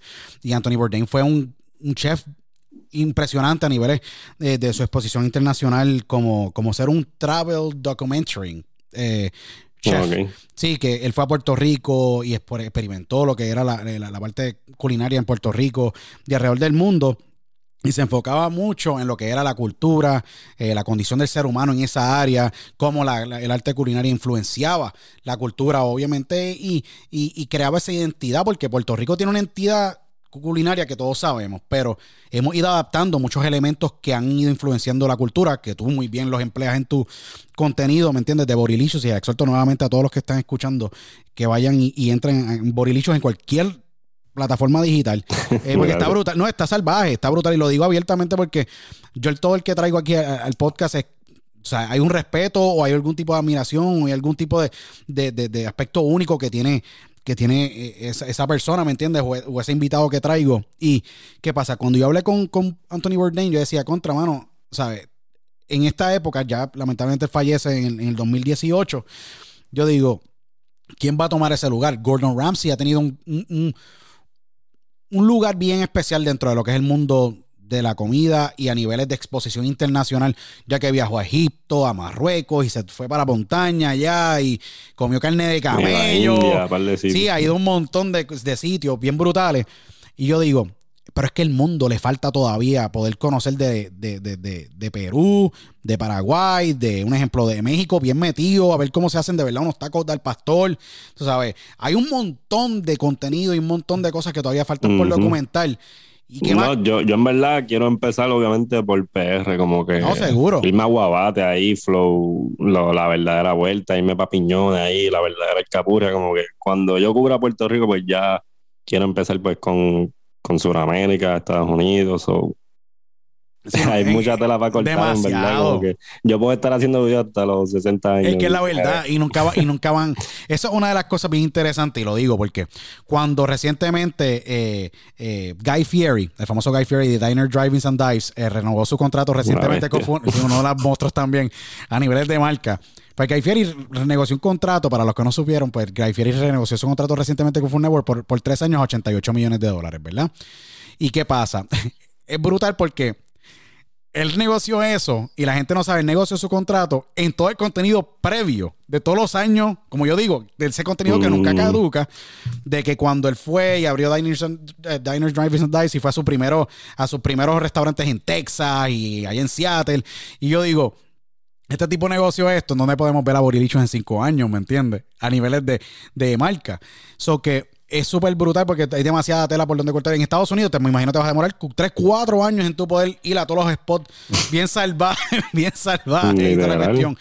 Eh, Aquí nada más como un año. no, por eso. Y en Puerto. Rico me imagino que tú vas a estos sitios donde lo, a niveles culinarios, pues tú vas y eh, tienen un plato específico, único, como que ahora los, macar los macaroni and cheese, los mac and cheese con pork belly, allá en Puerto Rico, yo dije, en Guabate, yo dije, eso, eso aquí en Estados Unidos un palo, tú sabes, la tripleta. Yo digo, si el americano pudiera comer tripleta todos los días, de verdad, yo creo que se jaltan, porque la cuestión es que uno de estos sándwiches bien espectaculares, o que a niveles de, de- de contenido hay demasiado. Cuando vayas para México ahora en agosto, que tienes ese viaje planificado, tienes planificado llevarte tu cámara o con Jay y ustedes dos crear contenido bien salvaje, me imagino por allá. Mira, en verdad, en verdad ese viaje es como familiar, pero voy a intentar, este, like, como ahora estoy en esta vuelta, pues obviamente voy a aprovechar y grabar un par de cosas, ¿no? Como que ahora, como que como mi vida cambió también en viajar, como que antes yo viajaba y pues estaba chilling, ahora estoy viajando pensando en, en crear algo, ¿entiendes? So, so voy a Sí. ver cómo me va esa vuelta de, de, porque ese va a ser como que mi primer viaje, creo que después de pandemia, porque yo había ido, o sea, yo ido a Tailandia, Singapur, Brutal. pero desde la pandemia yo no, yo no he viajado nada. So, voy a ir para México, voy a ver cómo me va grabando. O tal vez grabe con el iPhone, ¿entiendes? Como que Block City, jodiendas fáciles. Para ver cómo me va, pero ahí sí planear. Porque las vueltas que yo quiero hacer, pues también requieren un presupuesto. Cómo metemos a marcas para que nos paguen esas cosas. O, esas- o inversionistas, lo que sea. este, de que yo pueda traer mi videógrafo, mi equipo de trabajo y grabar de verdad, como quien dice, que eso va a empezar también, yo creo que yo te diría ya el, el año que viene, el 2022, ¿entiendes? Para hacer cosas mejores hechas y esas vueltas así de viajar y, y conocer las culturas. Porque también yo me tengo que planificar porque la página tiene que seguir corriendo en lo que yo estoy viajando, ¿entiendes? So, so es medio complicado, pero se puede. No, es que definitivamente se puede, pero yo sé que es complicado porque eres empresario, mano. Y esto es lo que la gente no entiende, que eh, el, el- el- Sí, siempre me ha gustado esa vuelta de, de que sí, emprendimiento, este, los negocios, como que yo, en verdad, yo con la universidad era medio, o sea, me gustaba también. yo no me llevé bien nunca A con la veces uno se sentaba allí como que y miraba para, para la ventana, porque ya lo esté tan cabrón y yo aquí en un salón metido, pero pues es lo que nos enseñan y obviamente yo no estoy diciendo, para mí la universidad es esencial y, y, y yo diría que todo el mundo debería pasar por eso, como que es una parte este, que te hace como persona y que tú aprendes muchas cosas, pero sinceramente no, tampoco es como que para, o sea, hay que ver lo que tú quieras hacer de verdad para saber si, si tú quieres emprender o hacer cosas o estudiar y trabajar. O sea, eso depende de la persona, pero, pero sí es como todo, como que ver cómo tú le sacas provecho y, y, y establecer un negocio, una carrera, que no necesariamente que porque tú no hayas estudiado no vas a lograr cosas, ¿entiendes? No, y definitivo, yo creo que tú diste en el clavo, porque yo siempre he dicho que el salario, eh, pues a muchas personas le funciona, eh, pero la libertad que tú tienes siendo un empresario es algo fuera de este mundo, porque tú puedes decidir lo que tú quieres hacer cada minuto de tu día, y si quieres ir cogerte un día libre hoy y mañana crear, hacerlo. Yo digo que cada Y persona lo que tiene te que va a ganar también, Sí. si, si una marca, si yo digo de tanto y una marca no quiere, pues son, por ejemplo, yo no trabajo en verdad, si, si tú quieres que, que, que tu marca salga en mi página, porque es algo que yo me jodido bastante haciendo, o sea, Seguro. yo a veces ni, yo a veces ni duermo, ¿entiendes? Como que son, son muchas cosas, porque yo también trabajo, no es como que yo me dedico a body full ahí. So, sí, a veces, a veces marcas vienen peseteando, ¿entiendes? Y, No se y, puede. mi, mi trabajo cuesta tanto y si no, pues no, ¿entiendes? Pues no podemos hacer nada, pero so, so, tú tienes que establecer también esa vuelta de tu negocio y tú plantarte como que, mira, en verdad son tanto porque eso es lo que vale mi trabajo y, y, y, y es algo que me tardé a aprender porque a veces ante una marca me enviaba un paquete y yo, diablo, súper duro, porque yo no sabía nada de red, ¿entiendes? Correcto. So, yo pensando que mandándome un paquete sin yo saber la exposición que de verdad yo le estaba dando a esa marca, ¿entiendes? So, fue algo que me costó aprender, pero que ya, ya por lo menos lo tengo más, más, más dominado, como quien dice, y pues también me están ayudando. Y, y sí, en verdad la, la vuelta del negocio es, es bien importante. Yo lo que digo es que el salario para muchas personas le puede funcionar, pero el salario yo digo que es muchas veces la manera de que una empresa eh, te contrata, sí, pero ese, ese salario puede ser la manera en que una empresa te hace olvidarte a ti de tu sueño. Y eso depende en qué área específicamente uno quiera visualizarse en la vida. Y mirar el valor que tú traes con tu, con tu, con tus followers y con tus seguidores y con la gente que, que, que, que te, que te siguen eh, eh, es bien brutal porque a veces al principio tú vas conociendo el negocio y vamos a ponerlo así, un ejemplo, el, el- el- un follower, una persona que te sigue a ti eh, en Instagram tiene un valor para una marca entre 50 centavos a 5 dólares de return, ¿me entiendes? Y son números y métricas que la gente a veces le dice, ah, mediante, tú sabes, tienes tanto, sí. Esos 76 mil, 77 mil, 78 mil, un ejemplo, ponle en Instagram, son en mucho equity, porque el algoritmo trabaja muy diferente a TikTok y a cualquier otra plataforma. Que al tú definir tu negocio, tú defines tu estándar. Y al definir tu estándar, tú defines el estándar en que tu empresa va a ser vista ante el mercado que quiere tener acceso a esa audiencia que tú tienes como, como figura, como Borilichus, como la marca. Que es bien brutal y lo, y lo traigo a colación porque tú hiciste una colaboración para el Super Bowl espectacular con Filler, si no me equivoco, y Borden. Algo brutal. Tú sabes que yo no me esperaba eso. Cuando yo vi la, vi el valor visual, el valor de marca que tú trabajaste, yo dije, hermano, eso puede pasar en cualquier canal de Estados Unidos y se ve espectacular. Cuando tú decides crear estas colaboraciones, recientemente hiciste unas papas supremas espectaculares con McCain, que lo- y los menciono porque son una marca que, que yo conozco y está bien presente en nuestra cultura y acá en Estados. Unidos también. Cuando tú. No, esas papas son salvajes. No. yo también veo como que, bueno, eso, eso tú lo pones en el fryer y sale Sí. exagerado. No, el air fryer ha sido, yo creo. súper buena. Sí, el fryer ha sido básicamente yo- la mejor inversión que, que ha ocurrido después del microondas y, y el slice de pan, de verdad. la verdad. Tú pones todo en el fryer de alguna manera u otra, de verdad, como quiera queda bueno. Pero cuando tú creas una, un- esta- estas alianzas con estas marcas, eh, y hace un año mirabas donde tú estabas sentado y entendiendo de que básicamente esto era un, un concepto, una idea. Ve- ves ahora el valor que tú le traes a todas estas marcas. Iván, tú decides quién, con quién trabajar y con quién no trabajar. Y no tan solo eso, sino que te visualizabas tú viéndote tan influyente ante marcas con la cual hemos vivido, porque tú has vivido con todas estas marcas al igual que yo. ¿Sabes? Entender de Ujú. que esa gente creen en tu trabajo. Tiene que ser una reafirmación y psicológicamente y neurológicamente tiene que impactarte a ti y decir, wow, like, hay algo que yo estoy haciendo No, bien. full.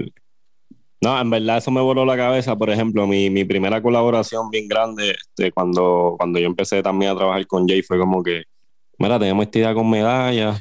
Me acuerdo, Este, seguro. Yo, medalla, cabrón. Yo como que, yo, ¿qué? Yo, o sea, papi, no bebe medalla ahí Todo el tiempo. de los 16, yo te diría. este, son eh, medalla es la, la cervecera más grande aquí en PR, Seguro. como que las más que tienen también, y nos dijeron, hicimos cinco videos, no fueron, no fue un video, ¿entiendes? O eran cinco videos para Navidad. Este, tuvimos, tuvimos un presupuesto bastante grande que, que pude trabajar, o sea, nosotros nos quedamos en Airbnb, este, habían como dos o tres videógrafos, ah, yo tenía un ayudante de cocina, porque obviamente para esos videos pues tú necesitas par de equipo y par de cosas. Y mano, cuando yo empecé a hacer esos videos, esos videos quedaban flow anuncio, pero orgánico, ¿entiendes? O sea, la calidad de, de un anuncio, pero con, con la esencia de Borilicious. O cuando yo empecé a hacer esas cosas, yo, diablo, esto quedó bien duro y son cosas que obviamente yo nunca me lo esperaba. Y, y desde, que lo- desde que hice esa vuelta con medalla, eso fue como en noviembre, diciembre, porque fueron videos para Navidad. Eh, yo hice pernil, arroz con gandules, hice Hiciste uno para 5 de mayo también. platos de Tú Navidad hiciste, con uno, tú hiciste uno para 5 Cinco de de mayo mayo, otra vuelta. bien salvaje también. Literal, los Nachos Supreme. So, Pero cuando empecé, cuando trabajé con medalla, ahí fue que yo me di cuenta, ok, mira, le podemos cobrar a las marcas, podemos tener presupuesto, podemos inventar. Que de ahora para adelante, como que siempre que llega una idea, yo también considero, ok, que, que la marca quiere, qué es lo que quiere hacer, cuánto es presupuesto, porque sinceramente, sí, sí, ah, en verdad, yo también tengo otro, otro aspecto de que obviamente, ok, yo le cobro a las marcas grandes, pues le cobro, pero todo lo que tuve en mi story de marcas locales, yo no le cobro a nadie por eso, porque yo también creo mucho en, en apoyar lo local y yo no recibo ni un centavo de los stories que yo pongo, de las promos que yo doy. O sea, yo, mira, si tú estás empezando, pues, pues yo también brego. Pero si una marca grande, pues obviamente yo no te voy a hacer un video por 100 pesos, ¿entiendes? So, yo también tengo mis rates y, y en verdad, si después que la marca sea buena y tenga el presupuesto, yo colaboro. Yo no soy tampoco no sé, Piqui, porque para mí negocio es negocio. Si, si tú quieres trabajar conmigo y ya, como que no. Y en verdad, la marca de comida mm, no es como una persona que o sea, si tú quieres colaborar con una persona, a lo mejor tú, ah, pero él tiene controversia o esto, lo otro. No, las marcas, no sé, como que eso. No, no hay que pensarlo mucho si te van a pagar. Yo pienso eso, como que Correcto. Porque- correcto. también tú tienes que aprovechar la oportunidad. Si eso te llega, tú no sabes cuándo te vuelva a llegar. Y, y si tú puedes facturar en esa área, pues vamos a darle, ¿entiendes? Como, como todo. No, y no tan solo eso, como figura, eh, Borilichu, básicamente tú, que tú eres el creador de la marca. Ah, perdona que me interrumpa. Seguro, Lo-. Lo, que sí yo, lo que sí yo hago es que yo tampoco, este, tal vez muchos influencers, como que todos sus posts son ads.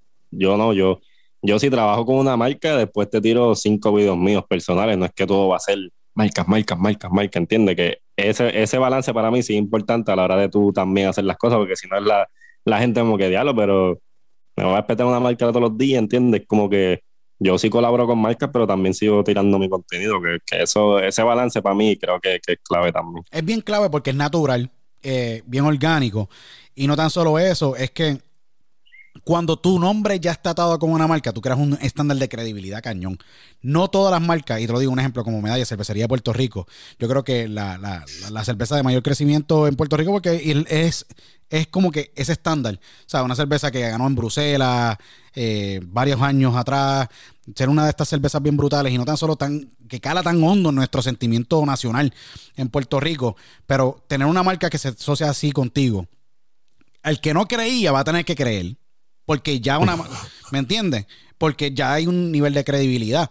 En, el, en, en cuestión de esta credibilidad con las marcas, Iván, te hago una pregunta. ¿Cuándo, ¿cuándo ha sido ¿cuál ha sido ese momento gratificante que cuando te llegó esa colaboración o tuviste la oportunidad de conocer a esa persona en el mundo culinario en Puerto Rico o, esa figura que te dijo a ti o te, o te dio unas palabras que tú decías, contra, nunca me esperé que me pasara esto cuando yo comencé esto, no tan solo en la parte de marcas, pero decir, tener un segmento con Chespineiro en Guapa América, que yo lo vi. Todo bien loco. Sí. Literal.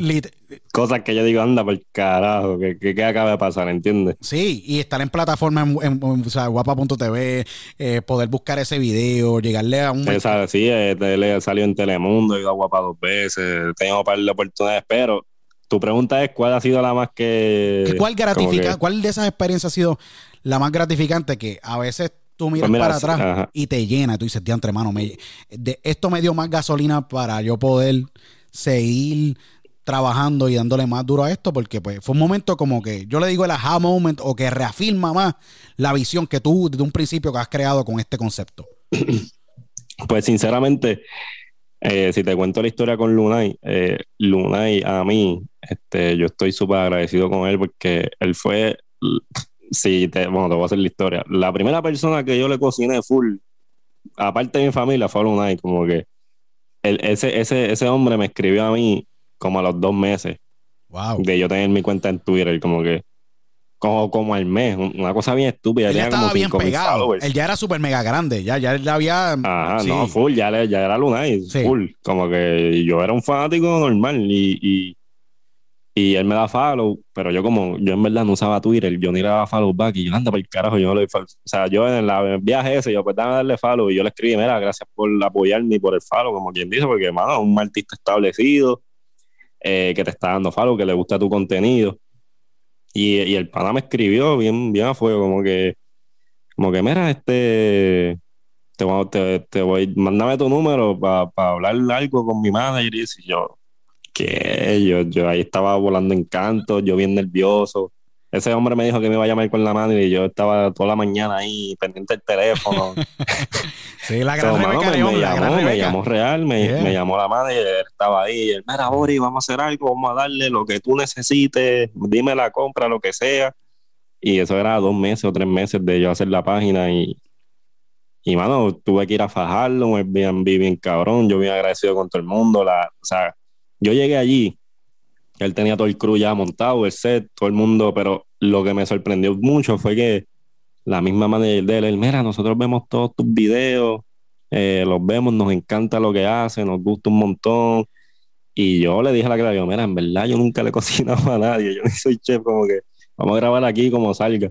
Pero grabamos, hicimos mofongo, hicimos coquito, el video de coquito yo lo saqué ya, este, que fue una experiencia que para yo llevar dos o tres meses, yo me llevé a mi hermana, eh, como que con, con, lo que yo andaba, ¿entiendes? Para que tirara fotos detrás ahí, como que... Y yo ahí volando en canto, yo bien agradecido, a todo el mundo le gustó, yo nada más hice como un plato y, el equipo de trabajo se lo comió completo, o sea, él hizo, pudo, pudo hacer una amistad con él como que real, no fue como que... Seguro nosotros tuvimos ocho horas grabando una cosa así bien estúpida, como que wow, fue un día largo de trabajo y al final fue que yo dije, ah, pues, como que lo del equipo, pues vamos a tener una foto, yo como que a mí se olvida la vuelta a las redes, yo espérate la foto, esta, lo otro. Y, y sí, yo creo que la, la experiencia con Luna y me reafirma yo, nieta, yo grabé con Luna un video de cocina, qué carajo, y llevo dos meses o tres meses.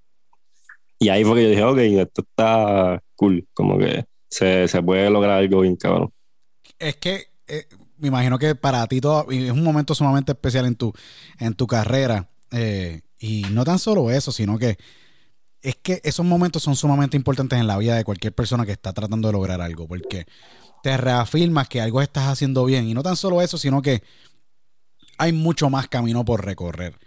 Y yo creo que, me imagino que desde ese momento tú, tú le metiste más caña, como yo digo, le metiste más fuerza y has podido crear este, este, es un cult following, porque tú recientemente hiciste tu brunch sold out en horas. Like, yo me imagino que sigue siendo un momento que reafirma y vuelva a reafirmar porque No, y le- el, el brunch fue, le di promo como dos o tres Dos, días. tres- Yo dos o tres días, jueves sí. Y eso era el domingo. Y, y mano, y, y llegó un punto que a la hora, eh, lo- de mis panas más close, mi mejor amigo, mira, bro, ya no quedan mesas de dos. Y yo, ¿qué? Pues si yo acabo, como que yo acabo de anunciar eso, cabrón, como?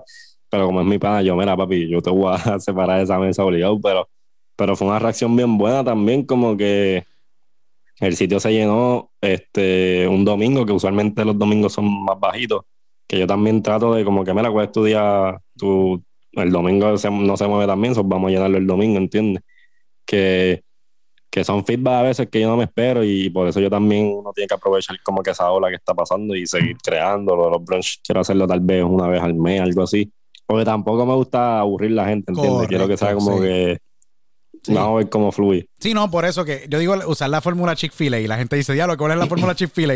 Ellos abren de lunes a sábado. ¿Y qué pasa? Deja a la gente con un craving para volver otra vez el lunes o para volver la próxima vez que... Mm, ya. ¿Qué Porque el pasa? domingo está cerrado. Correcto, ¿qué pasa? Eso es una fórmula que crea esa- e- ese cambio químico mental que la gente dice, diantre, no está abierto hoy, yo necesito venir mañana.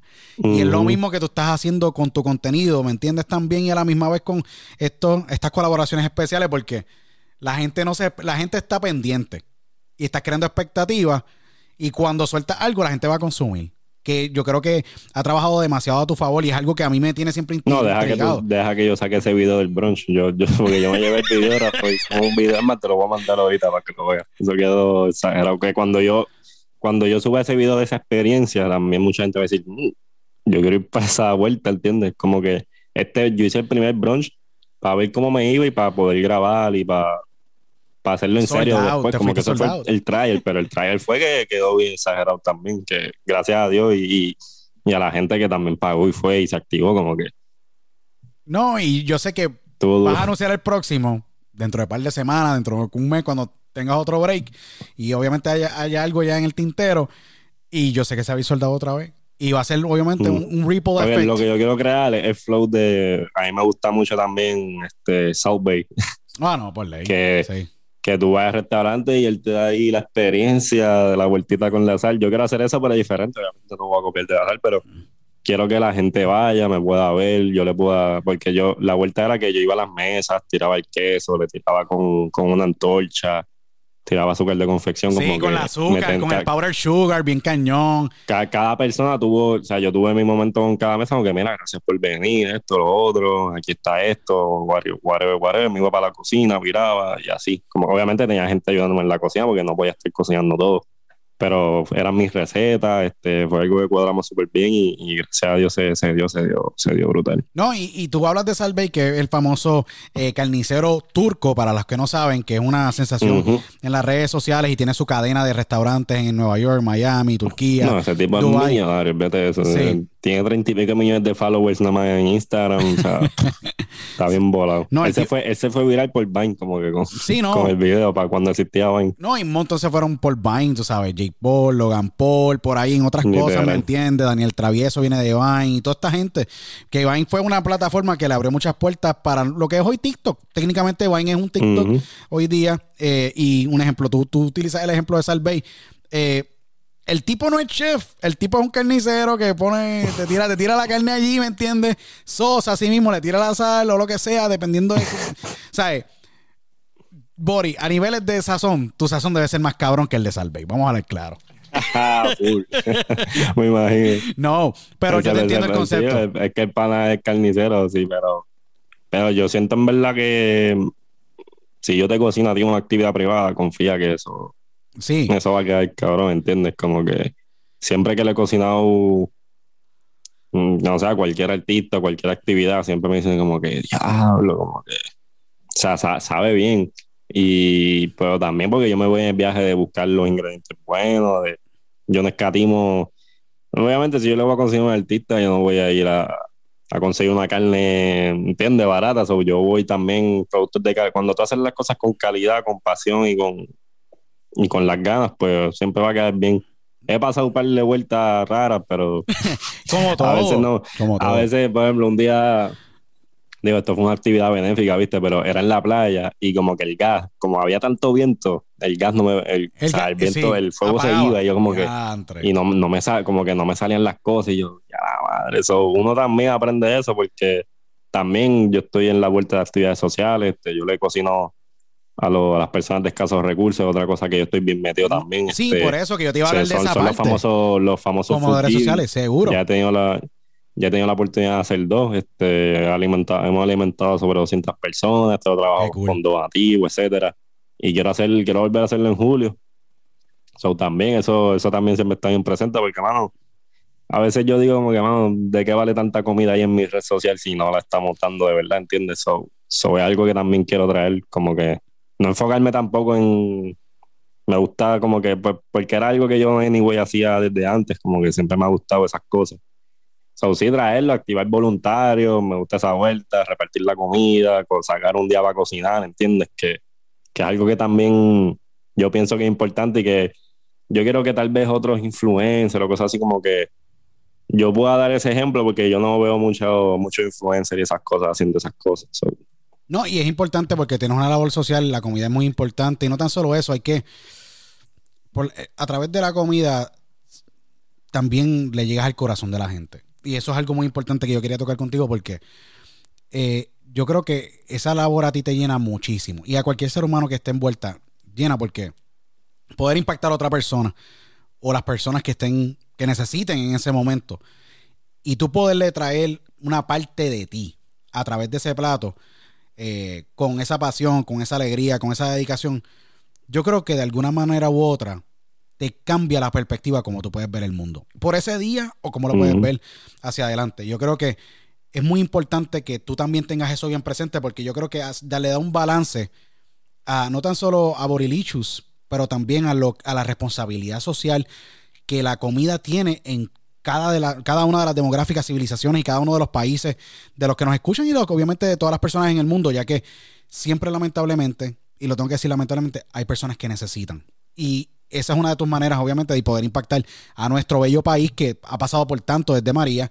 Y previo a eso, ya que pues hay un gran porcentaje, lamentablemente los números salieron recientemente, creo que un 50 o un 60% de, de, de los ciudadanos puertorriqueños viven en pobreza. Y es muy triste literal. ver esto porque... No, y la gente pasa hambre en PR y la gente ni, ni sabe o no se da cuenta, pero en Puerto Rico hay hambre, como que para eso están los comedores sociales, eh, las ayudas, como que hay, hay el, el comedor social de la Kennedy, yo alimenta a cientos de personas full, como que gente que no tiene para comer, ¿entiendes? Y la gente se cree que, que aquí la gente no pasa hambre, pero sí, eh, son temas, obviamente como mi área es la comida y la cocina, pues eso es lo que yo me voy a involucrar, hace falta ayuda en muchísimas cosas, pero yo le quiero dar esa área, ¿entiendes? So, so, algo que la gente no sabe, no sabe mucho y yo también quiero traerlo como que, mira, está pasando esto. Y en verdad, con, con el gobierno que tenemos, o sea, eso es un problema en verdad del gobierno, pero si el gobierno no resuelve, pues uno tiene que, que dar la mano, ¿entiendes? Porque algo del puertorriqueño también es que somos bien, no sé, a mí me gusta esa vuelta de ayudar a la gente y, y ser real, como que, en verdad, si, si tú vas a cualquier casa de una viejita, no te niegan un plato de comida, ¿entiendes? So, Sí, sí. So, esa cultura de, de ayudarnos y también, obviamente, si yo voy a cocinar, no es que le estamos haciendo, aunque sean personas de escasos recursos, nosotros hacemos arroz encebollado, fricase de pollo bien exagerado, ensalada, pan sobao, como que le hacemos un kit con provisiones, con mascarillas, con navajas, o sea, cool. le- eh, meriendas, papitas, o sea, nosotros le damos el paquete de comida y el paquete de las provisiones a la vez, que, que, que algo que, que me gustaría también crear algo de que eso pasara todos los meses o que yo tal vez no tenga que estar presente todo el tiempo, que poco a poco desarrollar esa vuelta de los food giving, que, que sí, que es algo que, que me mueve también. No, déjame saber aquí, obviamente tienes espacio siempre, esta es tu casa, de verdad, porque ese tipo de iniciativa yo siempre la apoyo, es muy importante, de verdad, regar la voz y no tan solo eso, sino que yo me imagino que en esas experiencias que tú has tenido, ¿ha habido alguna persona que se te haya acercado y que te haya revolcado el corazón en alguna de esas veces que tú has estado dándole para atrás, ¿me entiendes?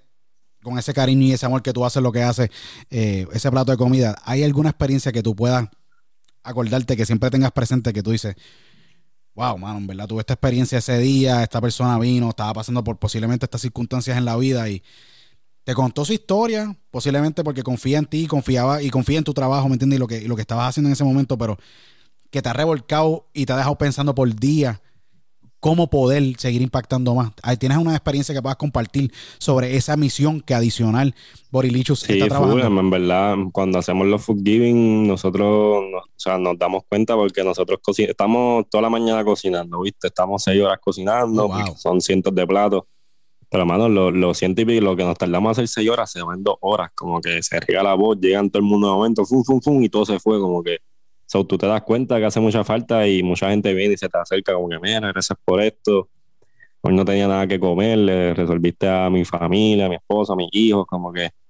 Y tú, tú escuchas esas cosas, como que, diablo, o sea, está valiendo la pena. Y también ha pasado que de los mismos, de los mismos, de las mismas personas, como que de los mismos, de las personas de escasos sin, eh, de, recursos, seguro. sin hogar, como que se, se, se sientan a tocar guitarra, están ahí en el ambiente, en la de ellos, como que eh, son cosas bien que te llegan, seguro. verdad. Y, y yo siempre, no sé, yo, yo soy católico, ¿entiendes? Y Igual, como que a pesar de que, a, a pesar de que no, tal vez no vaya mucho a la iglesia y eso, pero yo siempre tengo eso presente y, y también en- eh, por la página. A mí me han llegado hasta mensajes de Diablo, Bori, este, yo soy papá de tres hijas, gracias a tu página, como que gracias a tu página, a tus videos, yo he podido ser un mejor padre cocinándole a mi hija. Es como que, diablo, como que son cosas que tú dices, ok, lo estoy haciendo bien, o, o muchos estudiantes, diablo, yo gastaba tanto, porque bueno, en verdad no sabía cocinar, ahora estoy cocinando en mi apartamento.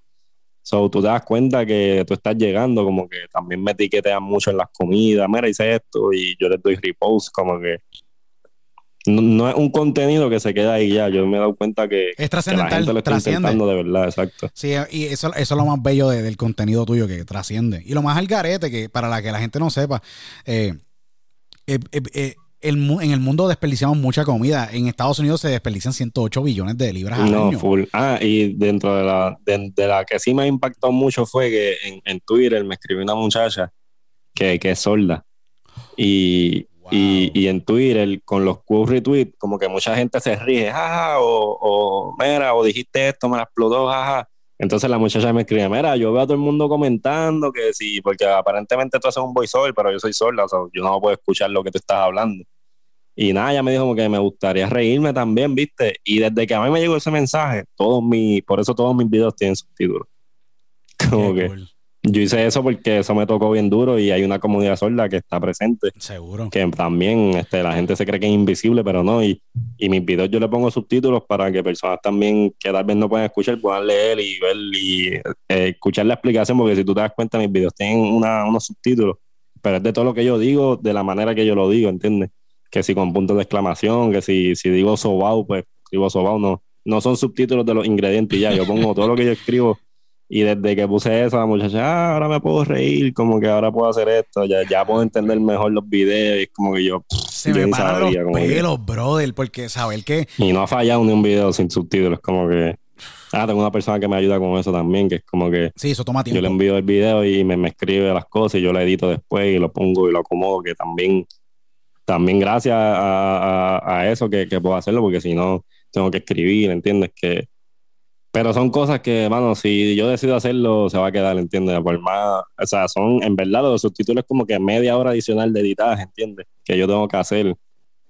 Que, pero en verdad, como, como me llegó ese mensaje que fue de los más que así que me impactó, pues, pues decidí hacerlo. Qué brutal. Eh, Bori, exactamente. ¿Qué te falta en tu bucket list? Hay un montón de cosas. Pero que hay un montón de cosas.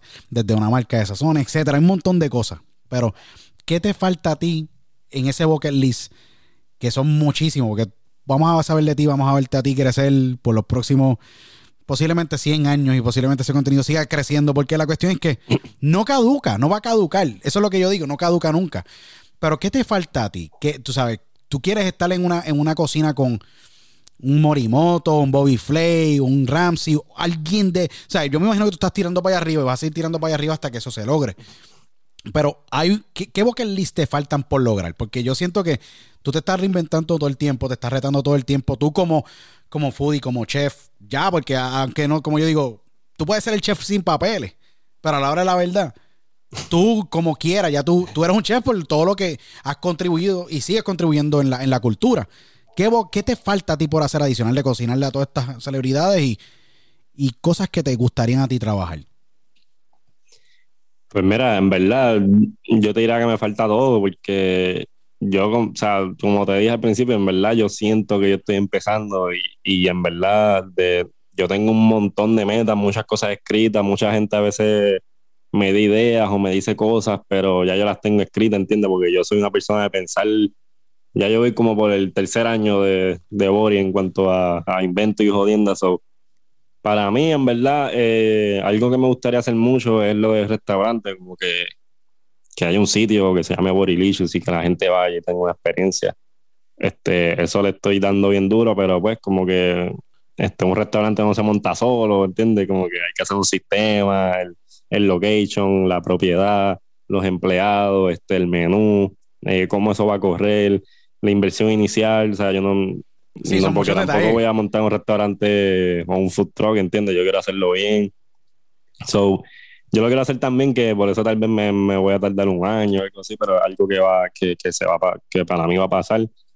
Y con el tiempo, pues, hacerlo de los artistas, este, hacerlo de viajar el mundo, eso es, eso también está, pero para mí eso va a ser después de un par de años.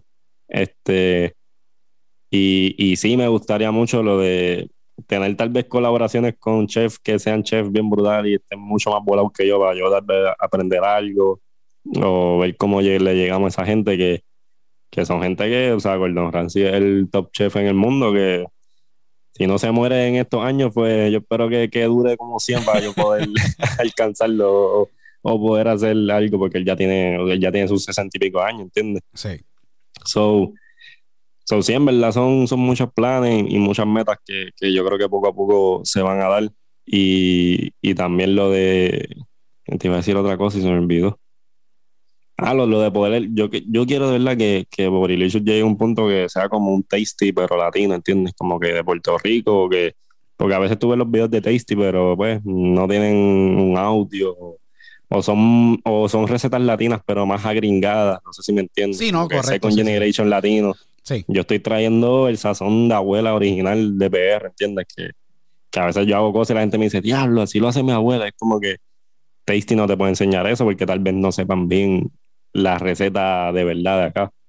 So, sí, me gustaría, me gustaría crear una, no sé, una marca que se siga dando por ir para abajo, tener tal vez cosas en los supermercados. Quiero poner lo que los coquitos lo quiero poner en el supermercado porque es algo que no mucha gente no hace bien también, como que el coquito del supermercado en verdad sabe bien malo. Es bien malo, sí, no, y por ley. el mío sabe bien, bien auténtico, como que.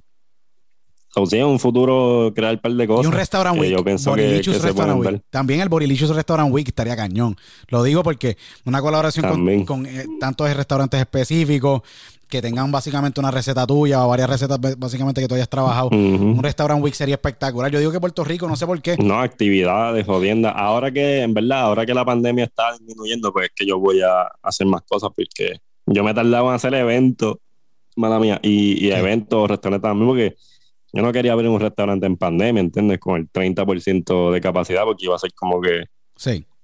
no, no, no, no es negocio, ¿entiendes? So, yo también estaba esperando a que, a que, se, a que esa vuelta se dé. So, so, ahora que la pandemia está acabando y todo ese proceso, pues yo, yo pienso que, que, que va a pasar este par de cosas desde las que tengo en mente. No, definitivo. So, Eh, sí, Eh, muchos años por delante. no, hay un montón de cosas, de verdad. Y lo cool es que tú tienes la flexibilidad y la pasión para poder hacerlo. Y, bueno, el público te quiere. O sea, yo no he visto ningún Ah, y mensaje. trascender, como que ya, ya yo estoy en el proceso de como que bajarle más a mi trabajo, porque, o sea, algo que me consume mucho tiempo y Bori también me consigue, me consume mucho tiempo, ¿entiendes? que, que necesito ya, no sé, en un futuro, pues tal vez dedicarme a esto full, porque en verdad es algo que me gusta mucho y, y, le veo mucho futuro, ¿entiendes?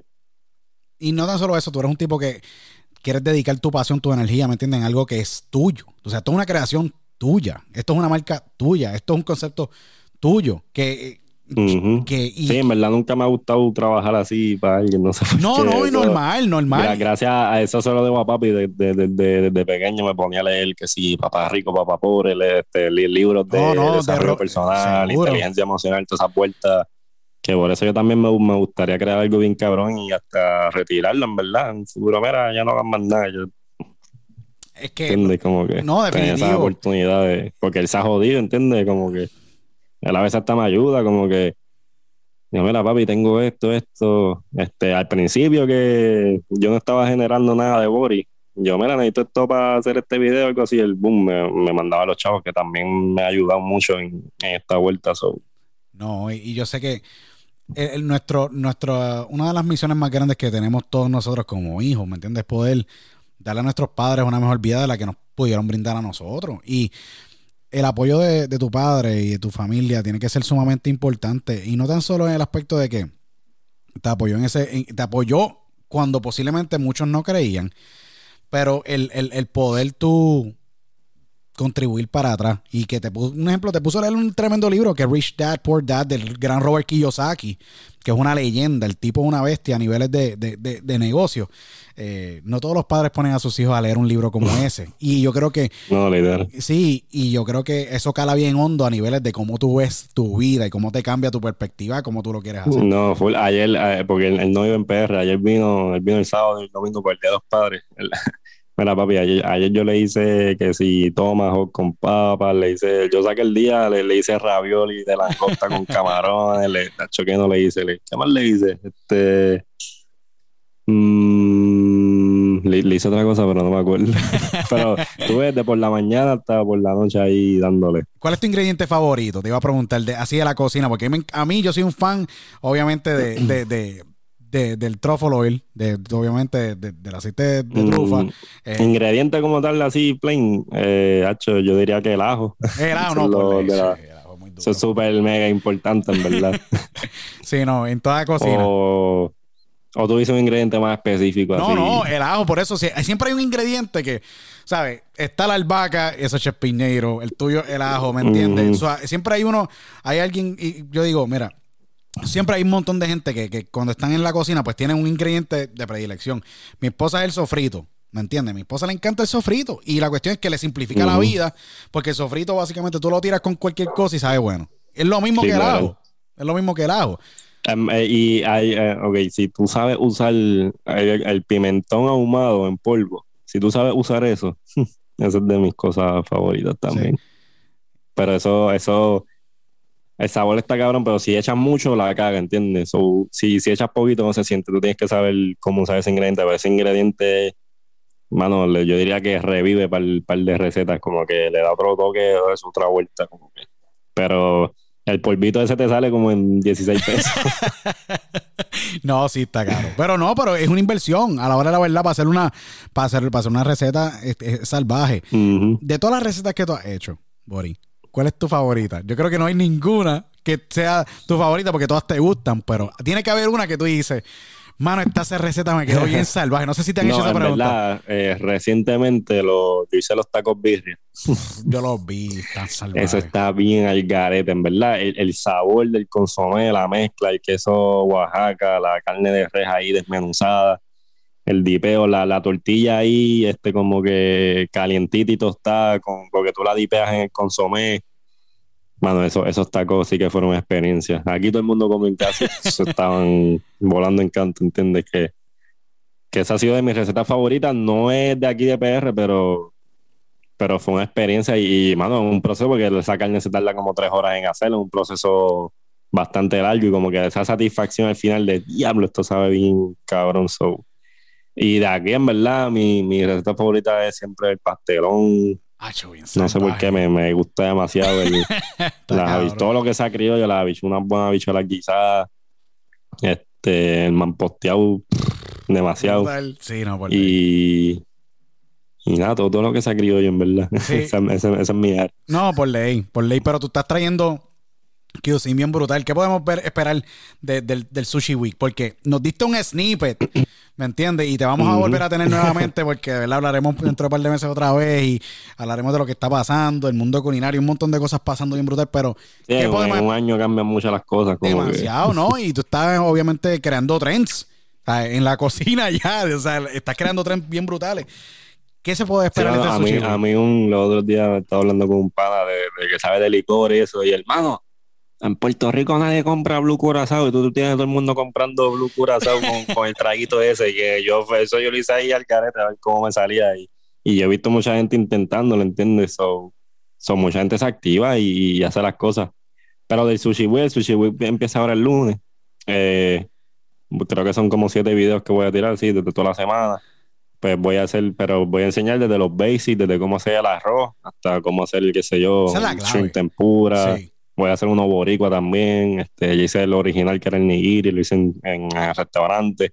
Este, también voy a hacer, voy a hacer cosas más variadas, como que como hacer un spicy grab, cosas así, como que, Mano, yo me fracasé. que- Yo fracasé. un Yo, poquito de todo, ¿entiendes? yo fracasé en el Spicy Crab. Yo lo vi, yo dije. De yo- verdad, Sí, yo, yo yo, lo intenté y quedó duro. No, es que yo lo vi, yo vi la foto y yo dije, ya, entre manos, lo que viene va a estar brutal.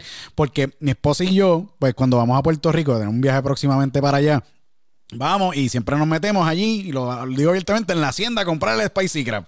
Porque no se consigue, no Mm, tenemos... Nacho, la hacienda son las bestias. Duro, duro, ¿me entiendes? Y tienen esos dips allí que yo, pues, llego a Puerto Rico con tantas libras y termino con 40 libras para atrás, ¿me entiendes? Pero el Spicy Crab yo dije, diablo, brutal. Y es una de estas recetas que está súper salvaje. Y acá yo he tratado de hacerlo con la sriracha y toda la cuestión y no me queda. So que yo estoy bien, yo estoy ya standing by. Aquí en la casa todo el mundo está standing by para ver cuándo tú lo vayas a hacer y lo vas a Ah. subir porque ese es el detalle. Hay cosas que la gente trata, nunca le van a salir, pero con tu video pueden refinar si pueden llegar a ese punto. Que ese- eso es lo cool de la, de la cocina. La cocina te reta y posiblemente no te salió 10 veces, pero cuando tú ves el video correcto o el- la persona correcta como Borilichus, te queda cabrón. ¿Me entiendes? Que Eso es lo Mm, cool. No, y lo malo es que a a veces yo hago el spicy crab, lo hice a ojo. So, tengo que ver bien cómo escribir eso en, en ingredientes. pues yo echando mayonesa, sriracha, ajo, un poquito de ketchup, eché un par de cosas diferentes, aceite de sésamo. Y yo ya lo me quedó duro, pero no, no tengo claro todavía los ingredientes. So, tengo que, yo veo mucho los videos. Y yo, mm, yo eché ahí más o menos como Tanto. Como un tercio de taza, algo así, y trato de... Pero casi, o sea, todo el mundo me dice que cuando intentan las cosas con los ingredientes salen exactas, como que, mano, intenté eso con tu receta y me salió bien cabrón, ¿entiendes? So, so siempre, siempre salen. No, por ley. Eh, ha sido un placer súper brutal tenerte aquí en el podcast. Yo sé que hay mucha No, gente igual, en. Sudamérica eh, y obviamente en los mercados que nos escuchan más, que está cañón. Yo soy de Puerto Rico, me escuchan en Puerto Rico, posiblemente como unas 10 mil personas, pero en Centro y Sudamérica me escuchan o sea, cientos de miles de personas. Eh, pero eh, Duro, esta, duro. eh, esta- esta es tu casa, de verdad. Eh, yo respeto mucho tu trabajo, las contribuciones que tú estás, eh, estás creando ah, en la industria, ¿me entiendes? En, en- en cómo vemos la, co- la comida y cómo vemos la cocina. Eh, es sumamente brutal, no pasan desapercibidos. Eh, yo sé que para, para decirte más, mucha gente me ha escrito de otros países que, que me dicen, mira, tú puedes contactar a Borilichus, ver si lo puedes tener en el podcast y, y al fin se me dio. Eh, y les digo, Qué gente, duro, este tipo es duro. un tipo... No, en este- verdad, gracias a ti por la oportunidad. A mí los podcasts me gusta y también es exposición para mí, ¿entiendes? Como que tú tienes un montón de oyentes, yo tengo lo mío, es como que una combinación que sea natural y, y, y yo no yo no hablo mucho, como que mucha gente no ve tal vez mi faceta hablando o algo así. Yo solamente, pues, como presento los voiceovers, yo tampoco soy mucho de que si estáis grabando ahí mi día, hola, buenos días, o sea, ese no es mi flow, ¿entiendes? O siempre que tengo un espacio me gusta como que hablar bien, sentarme. Like, yo saqué el día, Flor, mira, tengo eso hoy a las 11, ¿entiendes? Y se dio, se, se dan las cosas bien, como que me gusta y gracias por activarte a ti también, como que espero que espero que este podcast rompa. No, va a romper. la gente. Va a rom- va a rom- no, es que el, el podcast va a romper y no tan solo eso, sino que, eh, eh, tú sabes, tú eres un tipo, mano, que estás haciendo, estás haciendo patria en tu país, estás creciendo. Yo creo que eso es digno de admirar. Yo te te respeto muchísimo. Eh, eso sí, lo que me lo que falta es, la gente me preguntaron esta pregunta. Me hicieron esta pregunta. ¿Cuándo van a salir las camisas de Dámele Suma a esto y de Bukutu? Eso está en los planes. En el, me- me- porque ahora mismo estoy hablando contigo y me acaba de llegar un mensaje de, de, de, de Roberto Sánchez de eh, ahora mismo de, de Ecuador preguntándome, porque no, no estamos en live, pero la gente como yo estoy posteando constantemente y reposteando, pues la gente ve los videos y me está preguntando si tienes a Borilichos en el podcast, cu- pregúntale cuándo salen las camisas de Dámele Zoom o Bukutu. Espero tu, espero tu respuesta. ¿Alguna, ¿Alguna idea de cuándo esto va a salir o si tienes esto en mente? No, full, pues, pues mira, este, yo tan reciente como el mes pasado, yo me senté con un artista gráfico de los más duros de PR para trabajar lo que es el rebranding. Yo estoy trabajando un rebranding bien exagerado, este, que va a ser como que la, la imagen de la marca, este, el nombre de Borilichus, este, en el logo, como quien dice, el logo, la vuelta, como que, pero como, como a mí me gustan las cosas bien, como que yo estoy trabajando con este creativo que, mano, yo no le di fecha, ¿entiendes? Yo, papi, yo, mira, tú siéntate ahí, tú pon tu idea a fluir y, y ya ha pasado como un mes y ya me dijo, papi, lo que te estoy haciendo está quedando cabroncísimo, así que de ese rebranding completo que yo estoy haciendo es que van a salir las camisas, los diseños, que eso ya para ahora yo diría para, no sé, para, este año ya va a salir, pero yo también estoy esperando como que llegar a los 100 mil en Instagram para tirar merch, como que, Seguro. no sé, como que celebrando los 100 mil o algo que, así. es que- que- es que hace sentido, tú sabes. Eh, Instagram es una plataforma bien cuesta arriba a niveles de orgánicamente tú poder obtener eh, seguidores y, y ha sido bien brutal ver, Ujú. tú sabes. Yo me acuerdo cuando tú comenzaste, tenías unos 2000, hoy tienes 70 y pico mil, ya casi llegando a 80 y pico full. mil. No, eso ha sido bien loco, pero a veces me preguntan, man, esos son bots. Y yo, Para "Cabrón, yo no tengo tiempo para grabar, que voy a ¿Qué? Tiempo Para nada. estar. Yo no hice nada de eso, yo no usaba las redes, que, que, que tal vez alguna gente también como que yo, Nacho, no, pero tú te das cuenta en el engagement, como que yo subo un video y tiene 6000 likes, ¿entiendes? Que eso ya es el- son followers activos. Yo, yo, yo veo cuentas a veces con más followers que yo y ponen un video y cogen menos views que yo y menos likes, como que pues, como mis, como todos mis followers son recientes, pues como que, pero cuando lleguemos a 100 mil, yo quiero que si merch, que si lo otro, que a ver cómo se mueve eso, porque yo también me gusta mucho medir porque tal vez de 100 mil followers, tú tienes que ver también tal vez como un por ciento del que te compra, ¿entiendes? Son, son como mil clientes, que no tampoco tú vas a vender 20 mil camisas, ¿entiendes? Sí, no, y es So- so, complicado, sí. me sí. gusta medir con, con el merch y con esas vueltas. Sí, no, por eso, porque tú ahí en- entras, ok, ¿quiénes son los loyal? ¿Quiénes son los loyal? El loyal fan base. Y todo lo demás. Yo me imagino que en algún momento llegará a ese punto donde tú vas a hacer la receta normal, posiblemente, y vas a terminar, vas a terminar como que con, con subscription base, el behind the scenes y todo. Anyway, par, par de, par de ideas para el Food for Thought ahí bien brutal.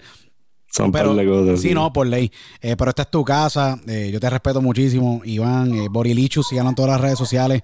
Espero verte por allá pronto cuando esté por allá en Puerto Rico. Sabes que esta es tu casa. No, de una medida. Y, y, y, y, y mi- y mis respetos para ti. Yo sé que hay mucha gente que estaba esperando esta entrevista y se nos dio. y, mano, a mí me encanta ver la gente crecer y me alegra mucho tu éxito y que sigas triunfando, mano, y creciendo y que, que yo sé que el mundo está, está esperando ver mucho más de ti y yo sé que falta mucho, sí, no, y falta mucho por lograr, así que mi respeto y sabes que esta es tu casa siempre. No, full. Yo, muchas gracias a ti y nada, este Borilichus pienso que va para largo, o sea, estoy empezando, eh, tengo que aprovechar mi juventud también, ¿no?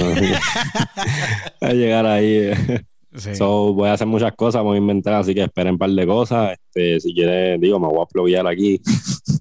Pluguealo, Este, seguro. no, güey. receta, Sí. recetas recap, recetas sencillas de un minuto, te dejo todo escrito, te lo explico con voiceover para que te sientas que te lo está explicando un pan, así que date la vuelta por las redes, Borilicious, eh, me pueden encontrar en todas, yo creo que estoy en todas. Estás en nombre, Borilichus, sí, todas. Todas métanle ahí.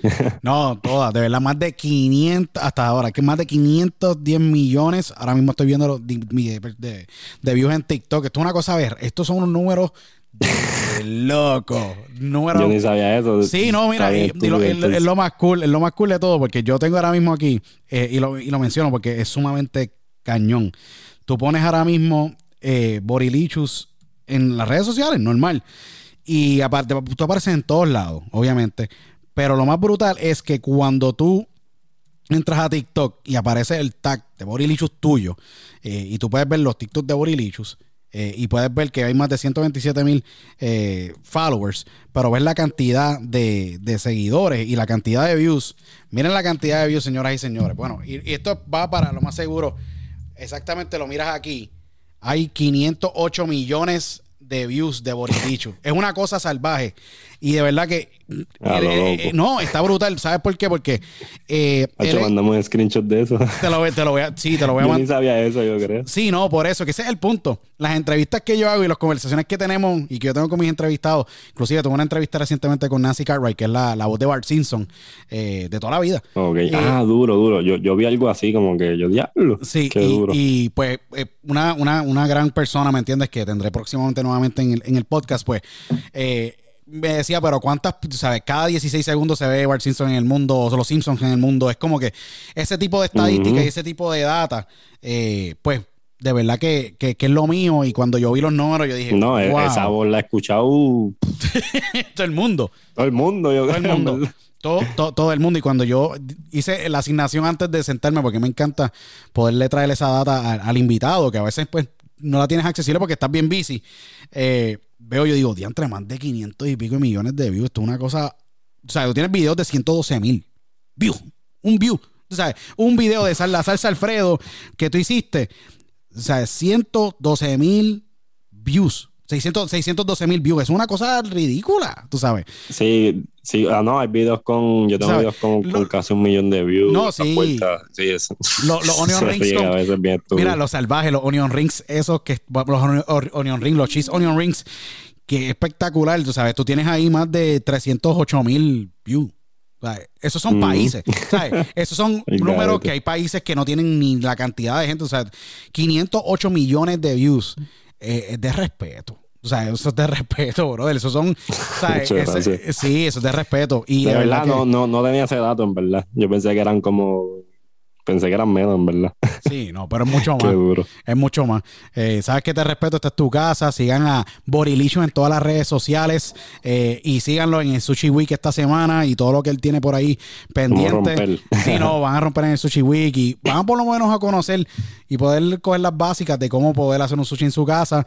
Eh, acá síganos en nuestras redes, socia- nuestras redes sociales, arroba TH de Luis Otero en Instagram, dialogoconotero.com y en todas las 29 plataformas y nos vemos en la próxima edición de Diálogo con Luis Otero. Bucutu.